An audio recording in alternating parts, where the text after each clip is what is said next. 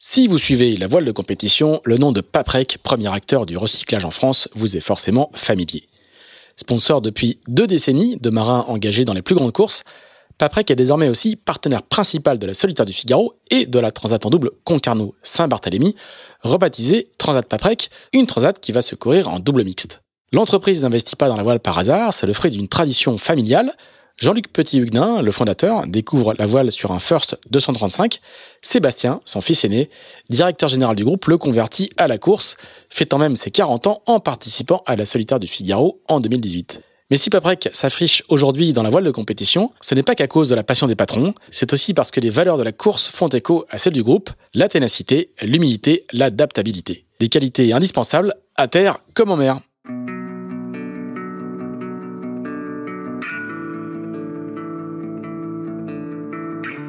Bonjour, vous écoutez Into the Wind, le podcast des marins qui font des phrases. Into the Wind est produit par Tip Shaft, le média des professionnels et des passionnés de voile de compétition. Tip Shaft, ce sont deux newsletters hebdomadaires en français et en anglais, des podcasts, des événements, des formations ainsi qu'un festival de films et un studio de production de contenu que vous pouvez retrouver sur tipandshaft.com. Je suis Pierre-Yves Lotrou et je vous souhaite la bienvenue dans ce nouvel épisode d'Into the Wind.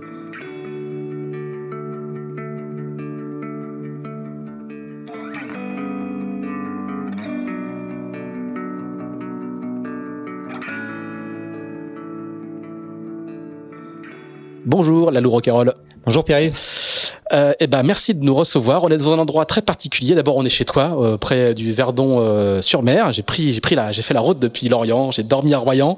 J'ai pris le bac entre Royan et le Verdon sur mer. Donc, euh, il va falloir que tu nous racontes un petit peu le, le, le territoire particulier dans lequel on est, parce qu'on est sorti de Bretagne, quand même pour venir te voir euh, de, de, dans ton fief. Et là on est dans une on est dans une grande salle dans au Chessin c'est ça? Dans une Chessin, pas, au Chessin pardon pas très loin de pas très loin du port du Verdon-sur-Mer. Raconte-nous un petit peu où on est et puis euh, raconte-nous euh, juste après ce que c'est que le, le Verdon-sur-Mer alors, donc effectivement, on est sur cette presqu'île du, du Médoc, euh, à la pointe. Euh, donc à l'entrée de la Gironde, hein, pour ceux qui n'ont pas compris. Voilà, on est à l'entrée de la Gironde, en face de Royan, euh, et donc euh, avec euh, le phare de Cordouan donc devant nous.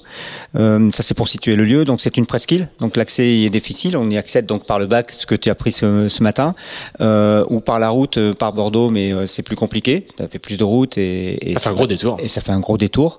et donc là, on est effectivement dans un lieu qui est qui a été euh, créé euh, donc initialement euh, dans les années 1800 par un capitaine au long cours qui donc faisait la ligne régulière donc au long cours avec ses avec ses caporniers et qui est tombé amoureux du coin et qui a monté donc cette cette ferme qui est devenue par la suite donc un restaurant et qui aujourd'hui donc va être le siège social de de l'Allo Multi donc où on va ramener une partie donc de notre activité donc ici. Voilà, c'est encore en travaux, donc on est on ah est tous euh... dans une dans une grande pièce avec euh, avec les poutres apparentes et, le, et les, les, pierres apparentes un petit peu partout. Ouais, c'est tout frais, mais je pense qu'on va quand même conserver euh, le bar parce que ça peut être toujours sympa donc d'avoir un bar. Voilà, un très beau un très beau bar en chaîne euh, juste à côté. Euh, Lalou, tu viens de parler de Lalou Multi, donc qui est la structure qui porte tes projets, qui construit des bateaux. Euh, Explique-nous euh, la, la, relation que tu as à cet endroit. Tu m'as fait, euh, j'ai eu beaucoup de chance. Hein, je suis arrivé ce matin assez tôt. Il, il devait être, euh, il devait être 8, 8, h 8 h 15 quelque chose comme ça. J'ai pris le bac de 7h50 et tu m'as fait une grande visite de, de, des, des, alentours et de, cet endroit euh, particulier qui est, la, qui, est la, qui est la pointe du Médoc. Raconte-nous un petit peu quelle est quelle relation toi t'as as, as à cet endroit et pourquoi tu as résisté aux sirènes soit de La Rochelle, qui n'est pas très bien, soit même voir de la, Bretagne, où tu as, longtemps euh, été, euh, été installé. Qu'est-ce qui fait que, que, tu es attaché à, à, à ce coin-là, à ce point-là, pour y, avoir développé ton activité de, coureur et ton chantier? En fait, euh, donc j'ai longtemps navigué donc sur La Rochelle. Euh, j'ai eu des bateaux sur La Rochelle. Euh, j'ai longtemps euh, été aussi euh, donc en Bretagne. J'ai passé plus de 12 ans en Bretagne, notamment donc sur sur différents sur différents projets. mais voilà, je suis originaire donc du Médoc. Toute ma famille y est. C'est un endroit assez fabuleux donc pour pouvoir y naviguer. En tous les cas, moi, que je connais bien, donc pour pouvoir y naviguer, j'aime cet endroit parce que par, par rapport à sa particularité, c'est un des rares endroits c'est une presqu'île et donc l'accès y est difficile. Et donc c'est un des rares endroits en fait en France encore où on se retrouve avec des, des zones entières à proximité donc de, de, de la mer, de l'océan, complètement vierges. C'est-à-dire qu'en fait on peut aller le 14 juillet ou le 15 août. Alors je ne veux pas trop le lire, mais bon, en gros, on peut se retrouver ici donc le 14 juillet ou le 15 août et puis n'avoir personne sur la plage. Donc pouvoir se baigner avec le premier, le premier ou le deuxième baigneur à 150 mètres de soi. Donc ça reste un endroit. C'est le début de la plage des Landes, hein. Il faut, tout à fait, voilà. Pour schématiser, hein. Oui, c'est le. Je t'ai dit 40 km. D'ailleurs, tu m'as repris, c'est 111 km. 111 km jusqu'à jusqu'au Ferré. Jusqu'au Cap Ferré. Ouais, jusqu'au Cap Ferré. Et donc, euh, et puis après, bah, ça continue. Donc euh, voilà, c'est un cordon dunaire, euh, donc euh, tout tout du long, et avec une particularité donc d'être vraiment extrêmement alors sauvage, c'est pas le mot parce que ça c'est un endroit qui a été totalement façonné par l'homme, mais en tous les cas dans lequel il y a euh, très peu donc d'habitations, on est assez peu nombreux donc toute cette, sur toute cette presqu'île.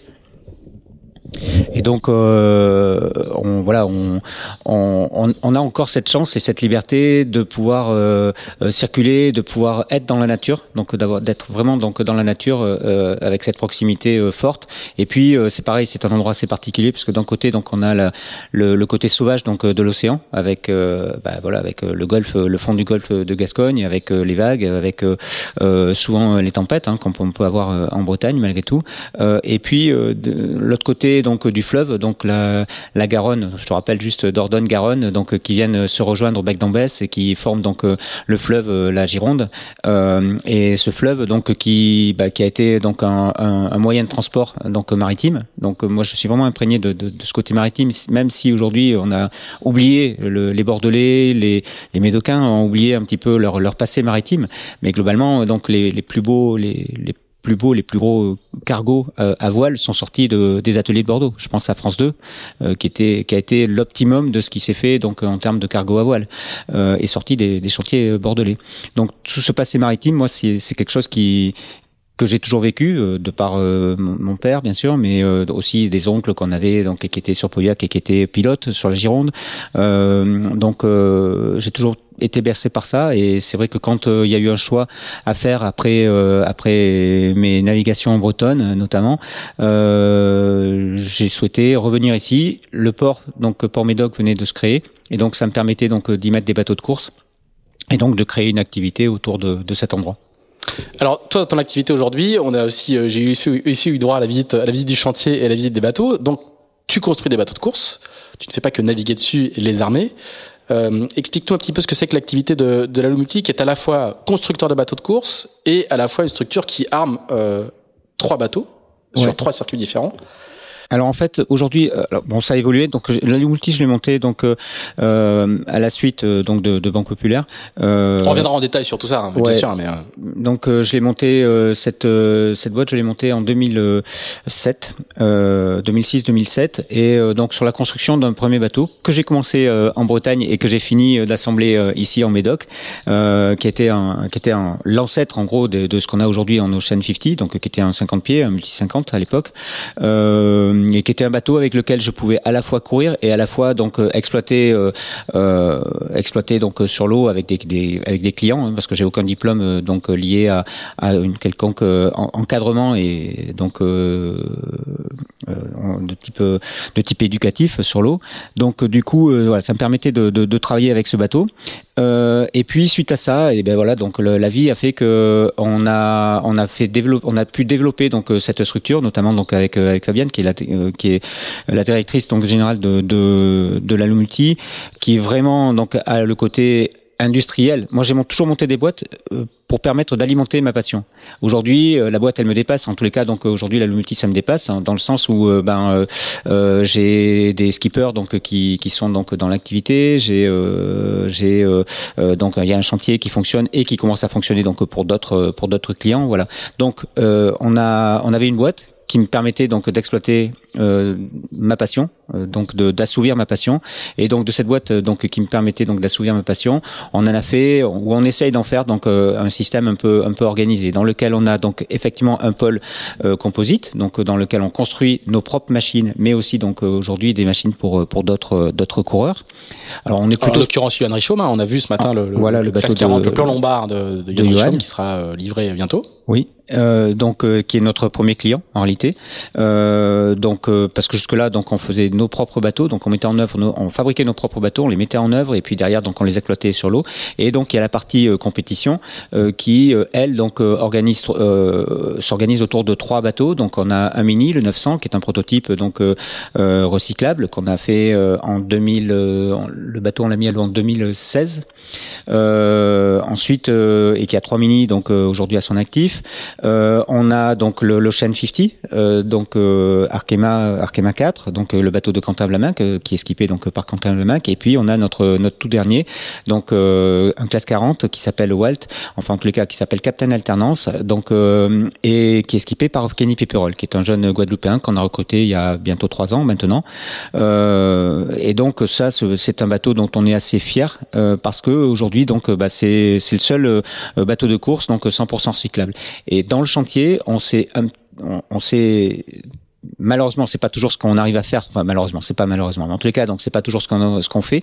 Mais en tous les cas donc au moins pour nous euh, on, euh, on, on fabrique donc des bateaux qui euh, qui essayent d'être le le moins impactant possible puisque ça nous est beaucoup reproché donc dans le sport de la voile donc qui essayent donc d'être le moins impactant possible en termes de de hum, voilà de responsabilité sociale et environnementale puisqu'on a RSE enfin voilà. Donc et donc c'est un bateau qui est 100% recyclable et qui est le seul aujourd'hui donc bateau de course qui soit 100% alors on, va, on, on, reviendra un petit peu en détail euh, en, en donc détail, on a euh, ouais voilà on a ces deux pôles quoi. là-dessus voilà, voilà les pôle deux- compétition donc euh, qui euh, organise donc l'écurie de course avec trois donc trois bateaux aujourd'hui donc mini euh, Ocean 50 classe 40 et et puis euh, et puis donc le le, le pôle construction qui lui donc fabrique des, des prototypes de course euh, pour euh, pour des clients ou pour nous ou pour nous-mêmes. Alors, com- comment c'est de, de, de c'est une discussion qu'on a déjà eue, comment c'est de, de vivre à l'écart justement du, du, du, à la fois du pôle Rochelet qui est à, qui est à, si on prend le temps du bac plus la route euh, qui est à, qui est à Une deux heures, ou- une heure Une La heure, Rochelle. ouais. De- passer le bac. Le problème, c'est le bac, le voilà. problème, c'est le bac. Le problème, mais, c'est le bac. mais on est à une heure de, de La Rochelle. Euh, et la et la Bretagne qui elle est, à- est un peu plus loin. Euh, est-ce que est-ce que ça t'a jamais posé de de de de, difficulté de, faire ça ici, de vivre et travailler au pays hein, C'est un un vieux slogan, mais qui euh, qui pour le coup a une a une, une vraie réalité. Euh, Comment, comment, comment t'arrives à, à justement à développer cet outil de travail, à, à convaincre les gens de venir travailler ici, alors qu'on est justement loin des, des, des, des lumières de la de Los Angeles et des, et des, et des grands pôles. Los Angeles, celle-là, elle est bonne. hein. C'est comme ça que Euh. les, les Lorientais l'appellent. Ah ouais. Euh, tu, tu- à un moment, quand on avait discuté ça il y a, il y a, il y a quelques temps, tu disais, mais en fait, c'est c'est un, c'est un bon argument d'être d'être d'être un peu à l'écart. On fait nos trucs dans notre coin, on fait ça discrètement, on peut faire du développement tranquillement. En fait, on, on- c'est exactement ça. C'est-à-dire qu'en en réalité, donc, on fait énormément donc euh, de, de recherche et développement sur les matériaux, mais pas seulement sur les matériaux, sur tout un tas de, de, de choses. Et effectivement, euh, ça nous permet euh, de bah, peut-être d'être un peu plus étanche. Euh, donc, bah, les gars vont pas au bistrot pour pour aller raconter ce qui se passe, parce qu'en gros, il n'y a pas de bistrot. Euh, et puis, il n'y a pas de collègues pour pouvoir donc en parler. Donc, euh, du coup, voilà, ça permet de, faire des choses un peu plus, on va dire plus, plus discrètement probablement que qu'à- qu'à- que sur l'Orient ou en tous les cas donc qu'en Bretagne. Euh, par contre, donc on a énormément donc de fournisseurs sur la, la zone de, de La Rochelle. Aujourd'hui, La Rochelle c'est la Nouvelle-Aquitaine. Donc euh, on est en Nouvelle-Aquitaine et donc pour nous ça a été une vraie aubaine donc d'avoir cette grande région euh, en intégrant dedans donc euh, La Rochelle. J'ai bien intégré hein, puisque on- donc la Nouvelle-Aquitaine euh, maintenant euh, occupe donc la zone de La Rochelle. Bon, je plaisante, mais globalement c'est un c'est un c'est un vrai avantage pour nous donc d'avoir La Rochelle à proximité parce qu'on y a énormément de fournisseurs. On travaille beaucoup par exemple avec des gens comme Madintech qui euh, donc qui sont sur La Rochelle donc d'origine. Pilote automatique, hein. Oui, euh, pilote euh, Enfin, central. un- central, central. Voilà, moi je travaille avec eux depuis Intelligence de 2016. pilotage global, quoi. Voilà, je travaille avec avec Mathieu, donc Mathieu Robert, qui est, qui est le, le, le- fondateur de, de cette boîte depuis 2016. Donc en fait, j'étais le premier à traverser euh, donc avec ce système-là. euh, donc en 2016, j'ai débarqué mon Brooks et j'ai mis du, du Madintech. Euh, donc ce que je veux dire par là, c'est que tu vois, y a les, les points importants donc liés au fonctionnement de nos machines, parce que l'électronique et l'informatique aujourd'hui euh, c'est c'est incontournable. Euh, finalement, on a réussi à créer un réseau autour de nous euh, à proximité. On, je dis donc on est à une heure, donc euh, une heure c'est en roulant euh, normalement donc euh, entre La Rochelle et, et Royan. Donc, euh, donc ce, ce réseau, on a réussi euh, au bout de, bah, de, de quelques années à le créer. Euh, on a nos voiliers qui sont sur La Rochelle également, euh, donc avec incidence. Voilà, on travaille énormément donc localement. Et puis après, bah, il y a certaines compétences qu'on va chercher en Bretagne, mais que ce soit l'EMA notamment chez Lorima ou autre. Mais mais globalement, donc voilà, on a réussi à avoir une on va dire un, réseau donc de fournisseurs puisqu'on travaille avec énormément de fournisseurs en course au large donc euh, qui, qui sont à proximité donc de soit donc du Médoc soit donc de, de, La Rochelle et qui nous permettent aujourd'hui d'avoir notre propre activité. En même temps, euh, on s'efforce de réaliser quasiment donc l'ensemble de nos pièces donc euh, sur nos bateaux. C'est-à-dire qu'on fait euh, du safran, de la dérive, de, du, de la baume, euh, des coques et des, et des bras de, de liaison euh, quand il y en a besoin. donc on réalise vraiment donc l'ensemble des, des, des, des, pièces donc en constituant donc un bateau de course. et si nous si nous arrive donc de travailler en sous-traitance, on le fait donc en local parce que il y a y a un réseau donc de, de constructeurs donc composites autour donc de de, cette pointe Médoc qui est quand même assez, euh, assez conséquent. en tout cas, avec lequel on travaille régulièrement. Quoi. Et puis, on va voir au cours de ton histoire, et, pour ceux qui ne les ont pas écoutés, je vous conseille d'aller écouter les podcasts de, avec Philippe Presti ou avec Yves Parlier, qui vous montreront que autour de l'Aquitaine, de la nouvelle Aquitaine, ou de l'ancienne Aquitaine plutôt, euh, quand la région s'appelait euh, encore juste la région Aquitaine. Euh, on verra et si vous si vous écoutez ces épisodes-là, vous verrez qu'il y, y, y a, aussi il y avait un il y a toujours un écosystème assez assez assez actif. Ouais, tout à fait. Ouais. Mais je pense aussi à Pascal Bidigori, par exemple. Tout à fait, tout à fait, Donc voilà, il y a, y a, eu quand même de grands skippers qui sont ou qui tournent la Mazou, donc qui sont qui, qui sont issus de cette Mais, euh, de cette région. Bien sûr, Yannick, Kali. Kali voilà, donc on est quand même un certain nombre, donc effectivement à, à, représenter euh, donc le Sud-Ouest et malgré tout donc on a euh, beaucoup de zones de navigation et ce qui nous manquait nous ici donc euh, sur sur la Gironde en gros c'était d'avoir un port donc de plaisance conséquent en tous les cas dans lequel on puisse rentrer sortir sans, sans, sans gros problème. On l'a aujourd'hui donc avec Médoc. C'est ce qui nous permet donc de développer une activité sportive donc autour de, la voile. En tous les cas bon on est la seule écurie donc en, tous les cas conséquente donc en Nouvelle-Aquitaine. Mais globalement donc voilà il y a, y a la place je pense pour pour qu'il y en ait d'autres aussi. Bon et ça marche, hein, les résultats sont là.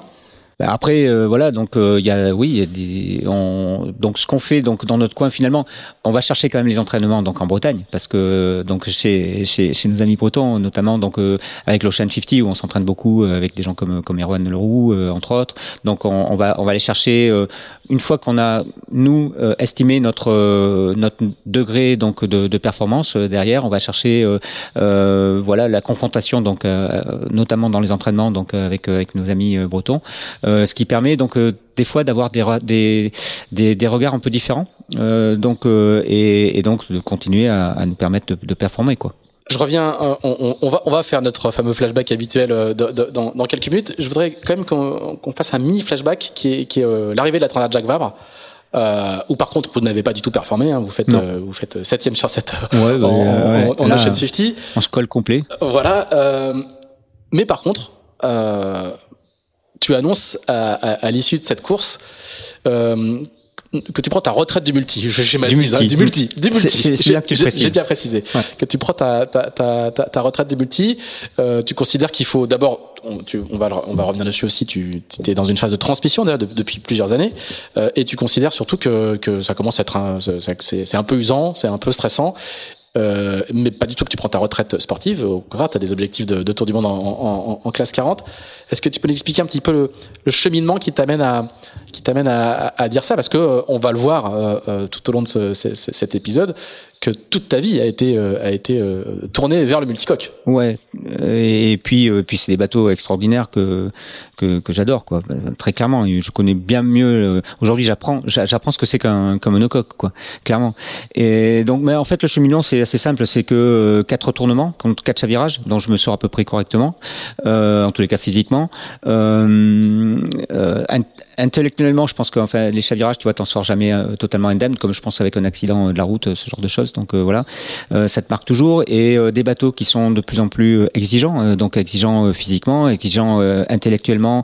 Il faut la, la, la, totalité donc de ces de ces moyens et pour pouvoir donc les exploiter, et les exploiter, on va dire à haute vitesse. Des bateaux qui vont de plus en plus vite. malgré tout, même si effectivement, c'est les, les Ocean 50 aujourd'hui sont un peu plus sages que, que les Orma, ça reste quand même des rapports poids poids puissance euh, bien supérieur donc par exemple à des à des bateaux comme euh, comme les ultimes. Donc on est euh, sur des sur des mobilettes très très exigeantes. Donc voilà tout ça fait que à un moment donné j'ai dans pas longtemps 58 ans et, et tu dis que bah, que tu peux pas aller tu peux pas aller à la fois te leurrer et à la fois leurrer un, un, partenaire donc en lui disant que tu vas aller gagner une route du Rhum parce que ça me semble être voilà, pour moi, en tous les cas, donc ça me semble être compliqué d'aller gagner une route du Rhum, donc à l'âge que j'ai, par rapport donc à, à, à, la performance que je pourrais peut-être encore donner donc sur sur un de ces bateaux. Il y a ça et et effectivement la fatigue psychologique, je pense qui est importante parce que donc tu tu vieillis très vite hein, quand même sur ce type de machine, donc tu as tendance à vieillir plus plus rapidement que que ton que ton véritable âge et et donc il faut être vraiment euh, t'as as énormément de stress en fait. Ça génère énormément de stress. Alors c'est super, hein. donc euh, l'adrénaline c'est vraiment une, une drogue euh, autorisée et, et, assez géniale. Euh, mais voilà, donc il y a, y a, des limites. Euh, enfin en tous les cas moi personnellement j'ai vu mes limites donc euh, dans dans cet exercice-là, partir en solo ou en double donc sur un sur un Ocean 50, donc et être performant et être attaqué en permanence, c'est des choses qui pour les sur lesquels euh, aujourd'hui je suis plus peut-être aussi aussi vif et, et donc euh, c'est ce qui pourrait peut-être euh, être fatal au, au, final. Donc euh, donc du coup ouais, je suis arrivé au bout d'un d'un cheminement et, et, puis bah, c'est bien parce que ça ça permet donc d'ouvrir vers d'autres vers d'autres chemins. Tu, tu, avais pris ta, ta décision avant la Transat Jacques Vabre ah, était quand même. Euh, ça fait un moment que je que j'y pense, oui. Ça fait un moment que j'y pense. Euh, tu vois, donc le, la, la, la, dernière route du Rhum pour moi, donc 2018, donc euh, avec ce chavirage, je l'ai, je l'ai encore. Euh, tu vois, c'est assez long des fois, donc la maturation, donc le fait de, de, switcher, de passer, donc tout de suite, on est passé sur un autre projet, mais qui a pas été tout à fait dans, en fait, qui, qui a pas été celui que moi j'avais imaginé. donc voilà, notre partenaire Arkema a, souhaité donc une, un autre un autre cheminement, une autre voie. Euh, et finalement, euh, donc euh, il y a un peu de frustration qui s'est créée donc euh, derrière tout ça. Il y a un peu de peut-être une vision, tu vois, donc un peu altérée donc de ce que moi j'avais envie de faire. en tous les cas, pas tout à fait, pas forcément en, en, phase donc par rapport donc à ce moment-là précis. Et je pense que le, le gentiment mais sûrement donc ça a commencé à, à venir à part depuis depuis ouais, depuis le retournement donc le chavirage de 2018. C'est-à-dire que tu voulais, toi, toi, tu voulais faire un, un tu voulais pas refaire un multi 50 En fait, si, je, je, si, si, je voulais faire donc un, un repartir donc en Ocean 50, euh, mais en fait, ce, ce, que je souhaitais vraiment, c'était faire donc une Jacques Vabre en, en 2000, euh, en 2019 donc avec Quentin, donc euh, où là, il y aurait pu y avoir donc une transmission euh, totale euh, donc sur, sur l'histoire, et je pense que j'étais mûr à ce moment-là donc pour effectivement donc lui transmettre donc la, la, la barre. Et ça n'a pas été voilà pour différentes raisons, ça n'a pas été le cas. et à partir de là, tu vois, j'ai commencé donc à, réfléchir à pourquoi, comment euh, euh, pousser, tu vois, continuer à pousser un peu le bouchon, alors qu'en fait, tu arrives au bout d'une histoire, c'est ça, ça, peut devenir dangereux, je pense, pour pour soi, euh, bien sûr pour le pour le partenaire, pour les projets, pour tout ça, mais donc d'abord pour pour soi, parce qu'on est malgré tout, on est quand même très égoïste dans ce type de où il y a beaucoup et en tous les cas, on est sûrement aussi un peu égoïste. Euh, en tous les cas, c'est notre métier qui veut ça, et donc euh, donc voilà, donc si je considère donc moi ma propre euh, ma propre expérience euh, à un moment donné euh, il y avait il y avait une année ou deux de trop quoi alors, on va faire notre flashback euh, habituel. On va repartir euh, dans les années euh, dans les années 60. Merde. Et alors, et alors tu, tu, tu m'as tu m'as présenté cette pointe du Médoc toute la matinée et du coup on, on repart, mais on repart à Nantes. Ouais. Qu'est-ce qui s'est passé? Tu n'es pas tu n'es pas né euh, à Bordeaux ou, ou, dans le coin. Tu, tu es né à Nantes. Euh, la faute la faute à un papa euh, euh marin dans la marine marchande, c'est bien ça? Ouais, c'est ça. Euh, mon père était marin marine marchande, donc euh, naviguait et puis donc ma mère avait déjà une petite fille donc de, de, deux ans et elle est tombée enceinte donc de, de moi et et elle alors je sais pas si c'était un ultimatum en tous les cas donc elle a suggéré donc fortement à mon père de, de, de calmer un peu le jeu et donc de rester un peu à terre.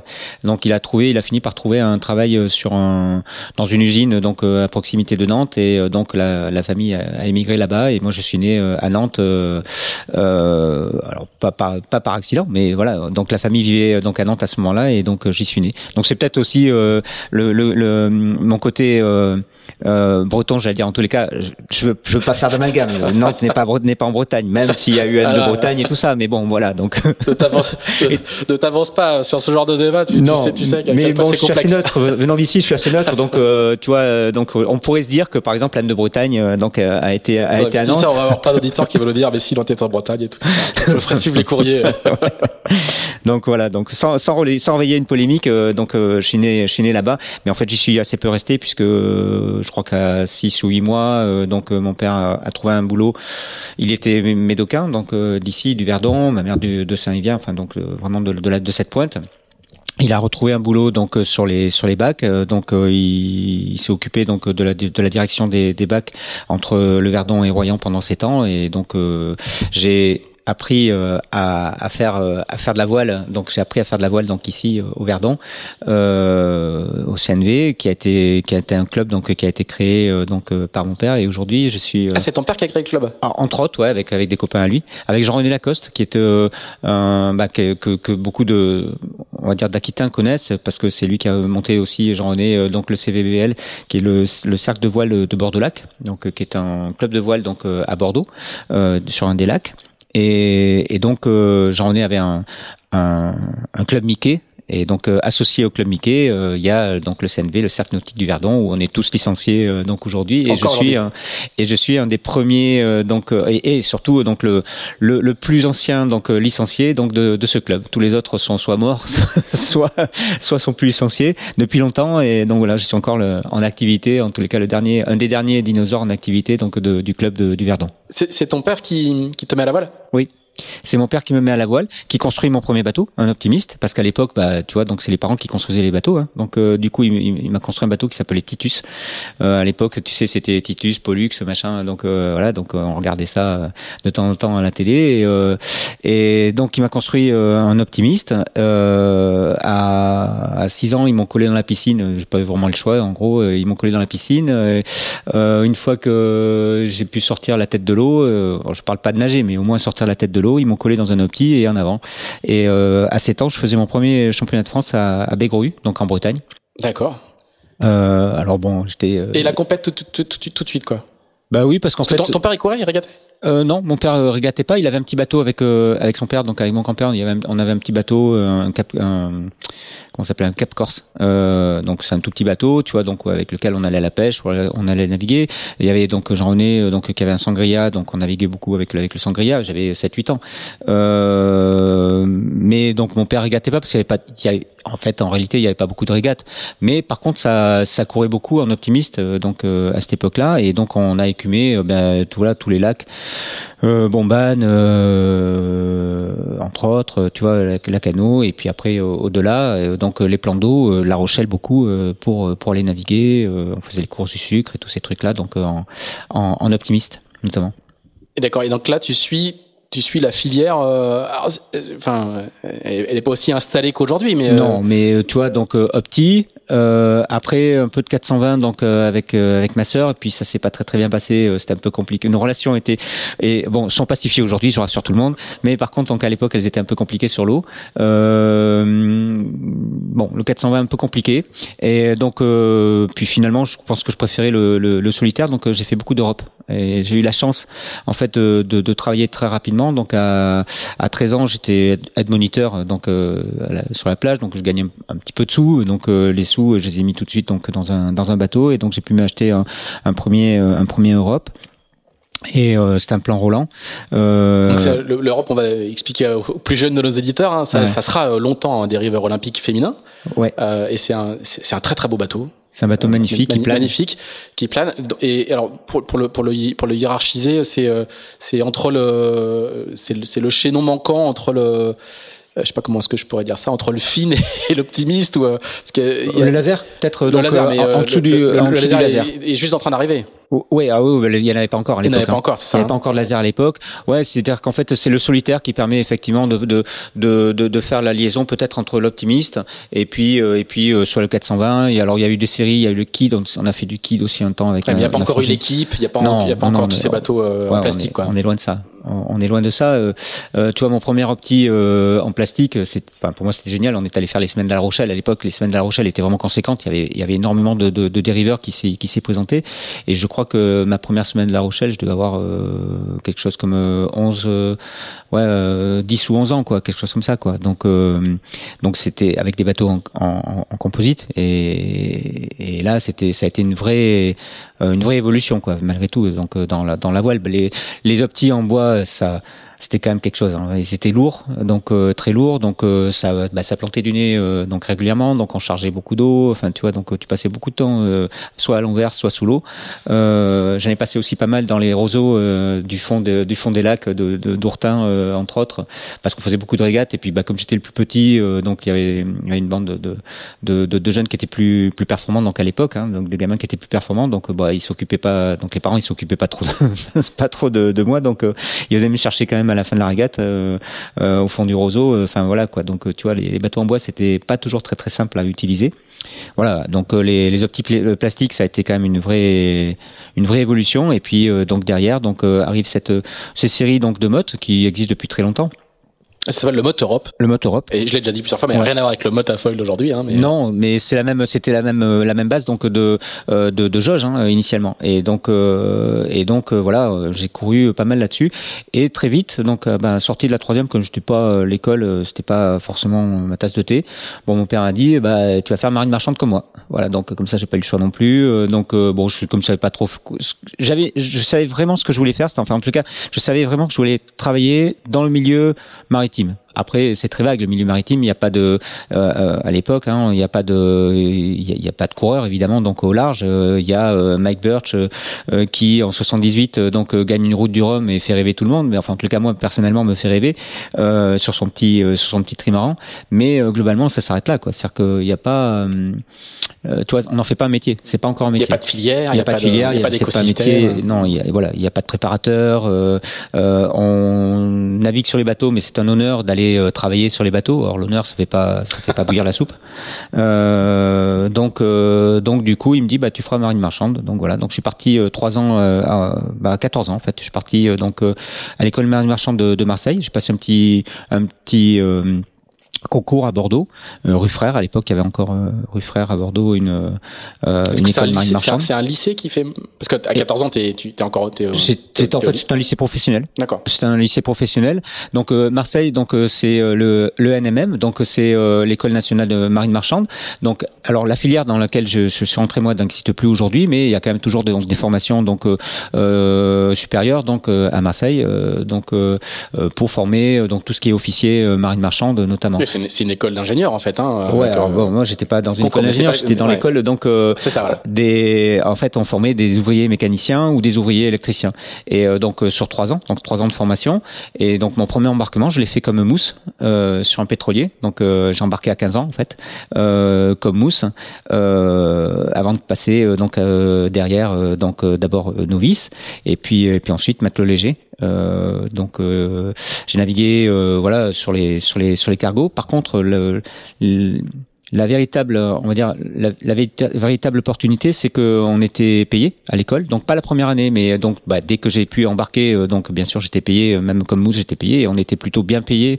Euh, les SMIC maritimes étaient largement au-dessus du SMIC terrestre, donc on était pas mal payé. Je dépensais rien, j'étais à l'école, donc bien sûr pensionnaire, hein, donc, enfin bien sûr en tout cas pensionnaire, et donc ça m'a permis d'accumuler un petit pécule. Donc je naviguais d'abord donc la, première, la deuxième année avec mon, mon, Europe sur Sur la Pointe Rouge. T'avais emmené, avais emmené le, ton bateau. Oui, j'avais mené le, bateau là-bas, donc euh, et puis bah voilà, je, je, on le laissait donc dans à la Pointe Rouge, qui est le club euh, de un, des clubs de, de Marseille.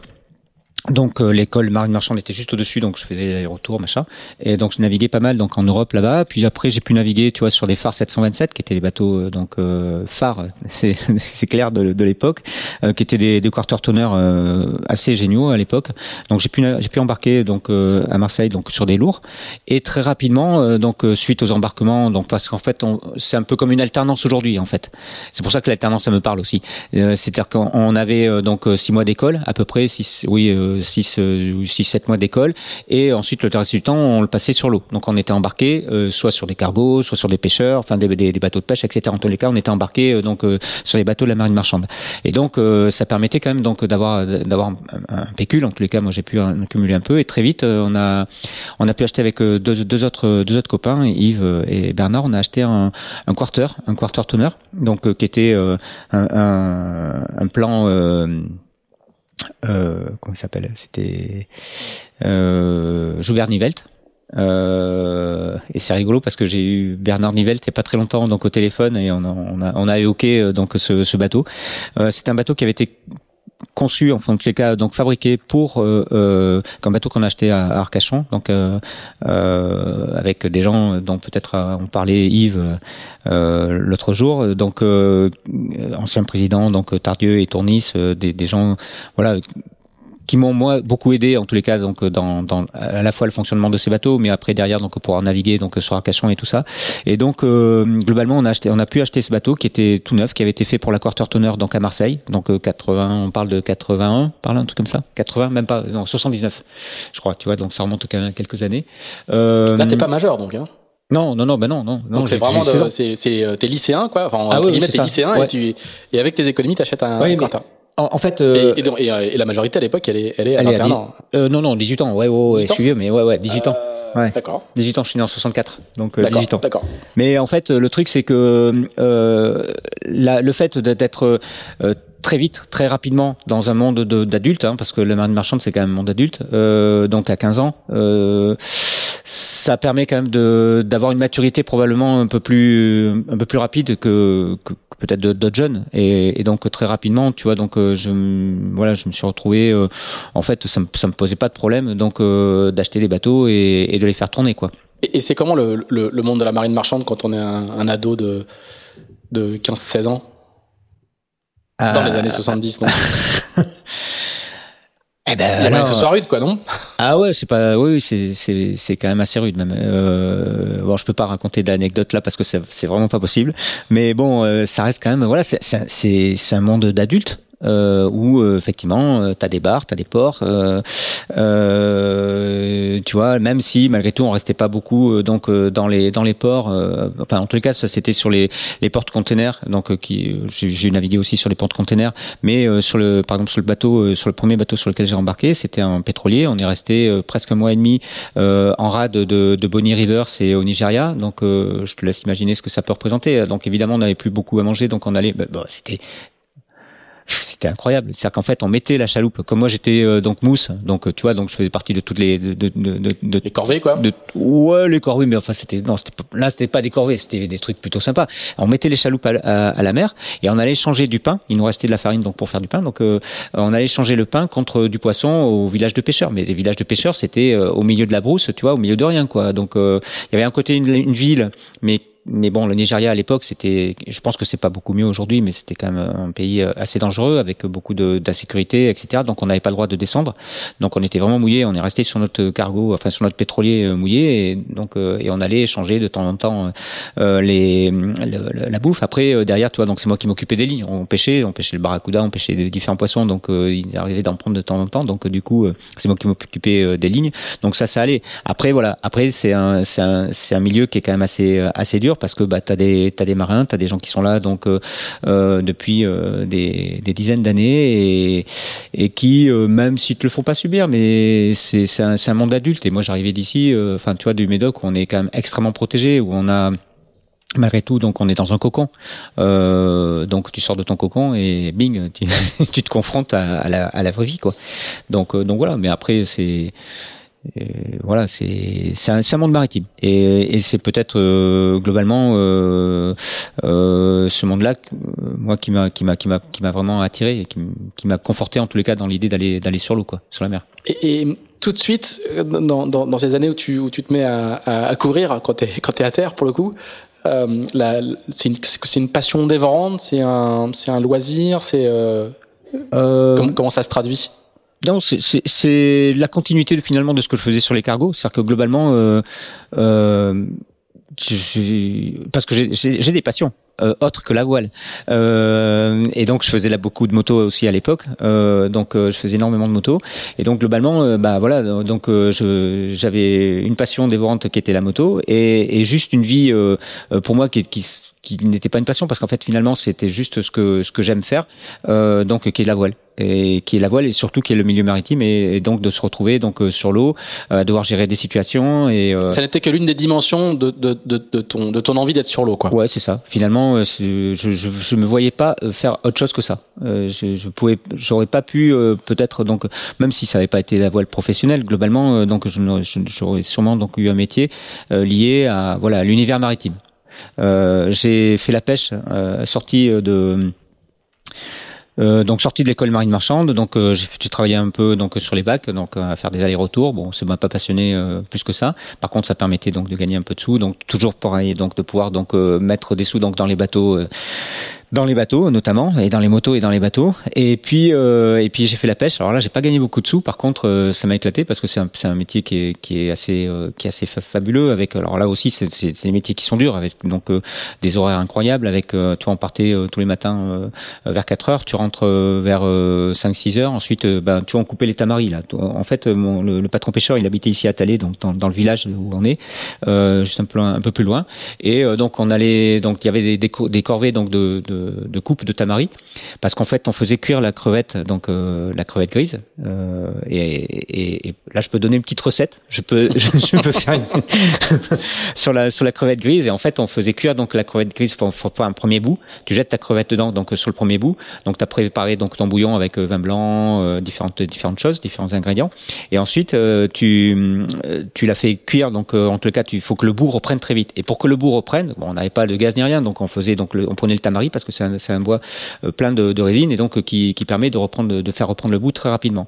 Donc on mettait notre euh, notre outil, de, dessous. Tu reprends le bout, tu laisses 2-3 minutes maximum et ensuite le, la, pour qu'elle soit bien craquante, il faut les étendre donc sur un filet.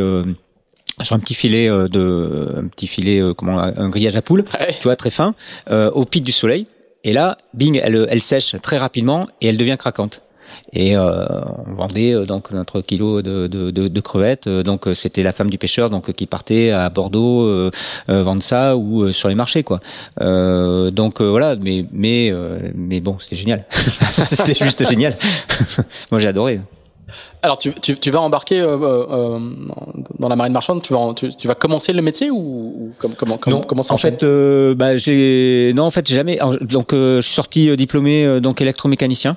Euh, donc, euh, alors à l'époque, c'est donc t'as, as le maître machine et puis bah t'as le maître électricien. Donc voilà, c'était le maître électricien, mais j'ai jamais travaillé en fait dans ma spécialité. Euh, j'ai fait mécano, donc sur les bacs, j'étais mécanicien. Euh, à la pêche, bah tu fais tout, hein, donc euh, tu fais aussi bien le mécano que que les filets, que tout ce que tu veux. et donc j'ai jamais embarqué donc dans ma spécialité et et, et en fait suite à, donc à cette expérience donc de, de, de pêcheur, donc j'avais toujours ce quarter et en euh, à 19 ans, euh, il y a cette opportunité de mini transat qui part de Brest, donc qui part de France, euh, en 1985. Et, et, là, je me dis, punaise, il faut que j'y aille. Euh, et donc, je commence à, à chercher un bateau. J'ai vendu, euh, enfin, on a vendu donc avec mes, mes, mes, mes camarades de l'époque. Là, là, tu, tu, tu, vas hyper vite, mais le, le large t'attirait, le, le, la ah, navigation en solitaire t'attirait euh, bah, entre, Parce qu'entre acheter un quarter avec trois copains et faire la mini transat, il y a une bah, pas tant il y a au moins un petit cheminement, non Pas tant que ça, parce que qu'en fait, quand t'as 18-20 ans, enfin, je veux dire, tu vois, il euh, y a rien qui, rien peut t'arrêter. Donc, euh, en gros, euh, bon, le, le large m'a tiré parce qu'en fait, je faisais pas mal de convoyages. Donc, euh, ah donc de base, oui, oui, bah, en parallèle, tu vois, donc je faisais des convoyages pour des pour des copains à droite, à gauche, voilà. Donc, je passais quand même énormément, énormément de temps sur sur l'eau. tu vois, le, le quarter, donc pour aller pour le changer, donc de, de lieu de course, bah, c'est moi qui le convoyais, donc parce que mes, mes, mes camarades travaillaient, donc ils avaient pas ils avaient un peu moins de temps que moi. En tout cas, ils disposaient moins de, de moins de temps. Donc du coup, euh, moi, je voilà, je, convoyais le bateau la plupart du temps en solitaire, sans pilote, évidemment. Donc, euh, hein, euh, et, et j'adorais ça. Ça me plaisait donc euh, d'être euh, de se retrouver euh, donc en solitaire avec des un, un, quarter ça doit faire 7 mètres 50 7 mètres 60 un truc comme ça donc tu vois c'est c'est ça reste des petits bateaux mais mais, mais j'adorais ça donc donc du coup finalement la, la, mini transat c'était quand même une aventure incroyable je me dis une transat qui part de France donc sur des petits bateaux donc avec des budgets dans lesquels je pouvais me projeter à peu près tu vois donc euh, parce que voilà toujours pareil donc euh, la, marine marchande m'ayant permis donc d'accumuler un petit un petit pécule ça me permettait euh, donc d'avoir d'avoir un petit capital quoi.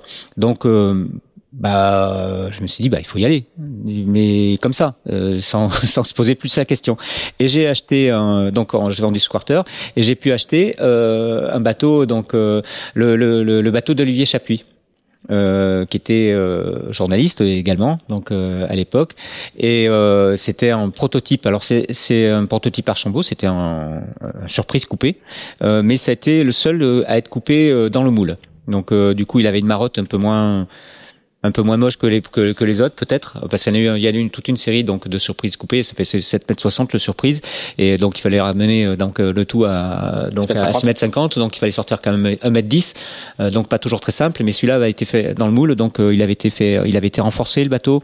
Il y avait un grand taleron à l'arrière. Bon c'est un bateau qui moi enfin en tout cas donc pour lequel j'avais le, les moyens donc de d'investir dans lequel j'avais les moyens d'investir donc voilà, j'ai acheté ce bateau, j'avais 19 ans. Euh, j'ai passé euh, un an à, le refaire, donc avec ce, ce projet donc de mini transat. Mais c'était quand même un peu l'aventure. Hein. On, tu vois, on partait. Euh, enfin, je connaissais pas d'autres euh, d'autres camarades qui allaient faire ça, quoi. Euh, moi, je suis parti dans mon coin, euh, donc toujours pareil, à bricoler mon bateau. Donc c'était à Bordeaux. Donc j'avais j'avais eu la chance. Donc j'avais un copain qui avait un, un ship à, à Bordeaux, et, et, donc on a, on a bricolé le bateau, donc je travaillais avec le, le père du copain qui lui refaisait des maisons sur Bordeaux. Euh, donc, euh, alors j'ai commencé d'abord comme comme maçon. Alors, très vite, j'ai vu que maçon, euh, c'était pas vraiment ma tasse de thé. donc j'ai laissé tomber la maçonnerie et donc on est parti, donc voilà, à, travailler, donc à refaire des appartements. Donc nous, on faisait tout le, avec le copain, on faisait tout le tout le gros œuvre, en gros, donc la merde, en gros, voilà, la poussière, le machin, le truc. Et puis et puis donc dès dès qu'on débauchait, bah, j'allais bricoler sur mon sur mon mini. Euh, j'étais logé à l'époque euh, chez, chez une de mes sœurs, donc euh, sur Bordeaux, donc j'avais pas de, de problème de, de, de, logement et tout passait, tout l'argent gagné passait évidemment donc dans ce, dans, dans ce bateau. Mais voilà, mais tu tu te poses pas de questions en fait. Euh, tu te poses pas de questions parce que c'est c'est c'est pas que ce soit facile, mais mais les solutions en fait elles arrivent d'elles-mêmes euh, parce que parce que t'as juste la, la, la, volonté euh, de faire un truc euh, voilà qui te dépasse et puis surtout parce que les bateaux étaient beaucoup moins compliqués qu'aujourd'hui. Donc en fait on pouvait se permettre avec avec trois bouts de ficelle de de faire une mini transat quasiment. Euh, donc même la réglementation autour de la mini transat était, très allégée. 85 c'est la première édition en France. Première hein, édition française. Ça va être la cinquième édition de, de mémoire quelque ça doit être la 4 ou cinquième édition, tu as raison. Ouais, 77, 79, 80. Oui, c'est sa cinquième. Ouais, Et c'est la première fois que c'est organisé en France par, des Français. C'est plus par des Français. Qui ouais, tout à fait. Ouais. Et, euh, et donc, euh, bah, Yves euh, parliez euh, donc. Euh, c'est ce que j'allais dire. Il y a un autre Aquitain célèbre, voilà, bah, qui n'est pas encore célèbre mais qui va le devenir, qui va le devenir, et, qui, va gagner, et qui va gagner, et qui va gagner donc cette mini transat. Et en fait, on s'est entraîné. Donc, je mets, je parviens à mettre ce bateau à l'eau. Euh, et là, je trouve euh, par l'intermédiaire de, de, de, de, cousins, parce que c'est comme ça que ça se passe quand même malgré tout. Donc voilà, tu connais, euh, c'est surtout sur les mini, hein, donc c'est le bouche à oreille. Et puis il se trouve que j'avais un cousin qui travaillait chez Mouton Cadet. Donc il était. Donc ça c'est du vin. Hein euh, ouais, il faisait lui, lui euh, l'élaborer. Donc il était euh, euh onologue, donc euh, bah, ingénieur. Tu, tu dis mouton cadet, comme si tout le monde. Euh, oui, enfin oui, donc c'est c'est une marque de de, de vin. Ici, ici c'est assez commun qu'on travaille. Ouais, dans dans, dans, dans, le côté vinicole, dans, le vignoble, voilà. Dans le vignoble, ouais, ouais. Et donc sur sur Pauillac et, et, ce cousin me présente donc à la, à la donc à la, direction en tous les cas donc de la communication donc là-bas et puis ils me disent bah écoute ouais pourquoi pas on va mettre un petit billet sur toi et donc ça m'a permis euh, donc d'être un peu plus confortable, donc de pouvoir acheter un pilote, de pouvoir acheter euh, un, un, certain nombre de matériel me permettant de faire ça. Et à l'époque, on avait le droit d'être sponsorisé par des marques d'alcool. Oui, bah c'est pour ça que je précise que c'était du vin. Et oui, c'était euh, donc avant, avant, 80, avant 87, avant la loi E20, qui a été une, une catastrophe pour beaucoup beaucoup donc de, de sportifs. Euh, donc donc voilà, donc là j'avais la possibilité donc d'être d'être possible d'être sponsorisé donc par marque de vin et et sans vraiment savoir ce que c'est. Hein. Donc euh, à la fois le sponsoring, si ça n'est qu'on avait donc le modèle de un peu de nos aînés, donc euh, qui était euh, sponsorisé, donc Mike Birch entre autres. Tu vois, je reviens sur lui, sur Mike parce qu'en fait c'était ça a été un, un, exemple pour moi, mais mais Philippe Poupon, tu vois, donc entre autres. Donc voilà. Et donc euh, me voilà parti sur cette mini transat. Donc on s'entraîne avec Yves quand même. Donc euh, euh à l'époque avec euh, Alain Louer, on s'entraîne euh, sur le bassin, bassin d'Arcachon. donc toujours avec mes pères Tournis et Tardieu, donc qui me permettent donc de, de bah voilà, d'accéder à un entraînement. Donc on fait ça quand même assez sérieusement euh, malgré tout. Et, et, là, je fais plus que ça, quoi. Donc du coup, je travaille pas par côté. Enfin, en tous les cas, donc j'ai pas d'autres euh, activités euh, que euh, que de, de, de, faire de la voile. Donc c'est plutôt pas mal, ça me plaît. Euh, et donc on s'entraîne avec Yves, on, navigue beaucoup, mini fastnet, quelques courses donc dans lesquelles on pouvait s'aligner, voilà et le mini Fastnet, donc tu vois, donc déjà à l'époque 85, hein, euh, donc c'est une course, c'est une course ancienne. Là, je pense à ça parce que le 900 part dans pas longtemps. Exactement, ça part ce week-end, je crois. Hein. Ouais, c'est ça. Et euh, donc euh, donc voilà, donc nous voilà partis euh, à Brest et en avant Guingamp. c'est le cas de le dire. donc à l'époque, bien sûr, pas de GPS, donc sextant. Euh, donc euh, voilà, j'ai appris le sextant avec euh, un plaisancier ici qui avait ici au Verdon, qui m'a appris donc la façon de s'en, enfin voilà, la façon de s'en servir. Et, et, là, à l'arrivée de la, alors je, je, passe sur la mini transat, hein, donc première étape, je finis avant dernier, un truc comme ça. Je, je perds mon pilote. À l'époque, c'était les premiers pilotes, c'était des Plastimo et qui était euh, assez fragile euh, au final. Donc je, je l'ai cassé, euh, je l'ai cassé assez rapidement. Genre deux jours après être parti, je casse mon pilote, donc le pilote électrique. Derrière, on avait des aériens, donc des petits des, des pilotes aériens. Donc là, je pète les pales aussi dans le golfe de Gascogne. Donc je n'ai pas franchi le golfe que j'ai plus de pilote. Et donc je mets une vingtaine de jours pour arriver jusqu'à jusqu'aux Canaries. C'est la pluie, je crois.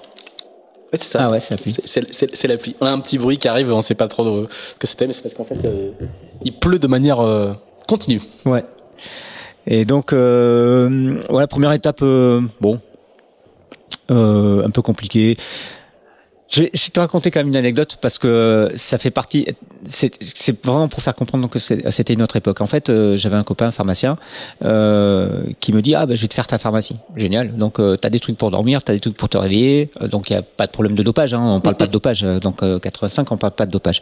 Et donc bah moi plus de pilote, 20 jours de mer. Bon au bout d'un moment faut dormir quoi. Donc du coup je prends des trucs pour dormir, je prends des trucs pour me réveiller sans savoir ce que c'était. tu parles. Oui, des amphétamines. Ah on peut le dire, tu vois. à l'époque, c'est ça. Mais on on n'avait pas notion de ce que c'était. Moi, il m'avait filé ça, euh, tu vois, donc sans sans sans gros, sans, sans beaucoup d'explications. J'ai perdu 7 kilos sur la première étape. Ah donc euh, ouais, j'ai perdu 7 kilos. Je suis arrivé, j'arrivais même pas à aligner deux mots l'un derrière l'autre. C'était une catastrophe. Euh, et là, je sais pas pourquoi, mais je me dis, mais c'est quand même vraiment, vraiment pourri. Et j'ai tout pris, j'ai tout, j'ai tout balancé, et j'ai jamais plus euh, réutilisé de, de, de, médicaments en tous les cas, donc là-dessus. Et, et donc c'est pour vraiment pour dire que voilà, il y a, on était dans une époque où finalement tout était permis, c'est peut-être pas forcément le mot, mais comme on connaissait pas, pas encadré quoi, pas encadré. Comme on savait pas quels pouvaient en être les, les, les méfaits à un moment donné, ben voilà, donc on les prenait. Et, bon, euh, voilà quoi. Donc euh, là, moi personnellement, ça m'a fait quand même un effet assez euh, assez démoniaque. Donc l'étape aux Canaries était plutôt bienvenue, bien requinquée. Il se trouve que comme Mouton Cadet donc avait euh, des donc un comptoir euh, à l'ancienne hein, donc euh, aux Canaries ben je me suis refait tu vois complet donc la la, la, caisse du bord donc et et puis deuxième étape où ça se passe un peu mieux je finis 7 8 un truc comme ça et je dois faire 7 8 au, au général donc j'étais plutôt content donc de ma première transat. Suite à ça bah donc alors c'est quoi est-ce que c'est une révélation comme pour beaucoup de de marins qui la font est-ce que bah oui. Oui. Bien sûr Bien sûr. Faut quand même le dire. Ouais, bien sûr, évidemment. Donc euh, ambiance incroyable même si cette édition-là ne fait plus partie vraiment donc de tu vois de, de la mini en tous les cas donc de, de l'histoire mini euh, je sais pas vraiment pourquoi pour quelle raison euh, mais euh, globalement euh, cette, cette édition en tous les cas donc tu vois donc il y avait Yves mais il y avait aussi euh, des gens comme Anne Yardet. Enfin on était il y avait bah, Cocoche donc j'ai vu revu le Cochet. jour Eric Cochet célèbre gréeur ouais célèbre gréeur donc voilà de Brest enfin voilà on était quand même un certain nombre de, de, de gars qui en ont fait derrière leur le, de gars et de filles qui en ont fait leur métier. Et, et oui bien sûr la mini transat c'est juste euh, c'est juste incroyable. C'est une ambiance. Donc euh, c'est une solidarité, c'est une ambiance. C'est euh, c'est des bateaux assez géniaux malgré tout, même même à cette époque-là, tu vois. Donc des petits bateaux qui, avancent, qui sont qui sont vifs. c'est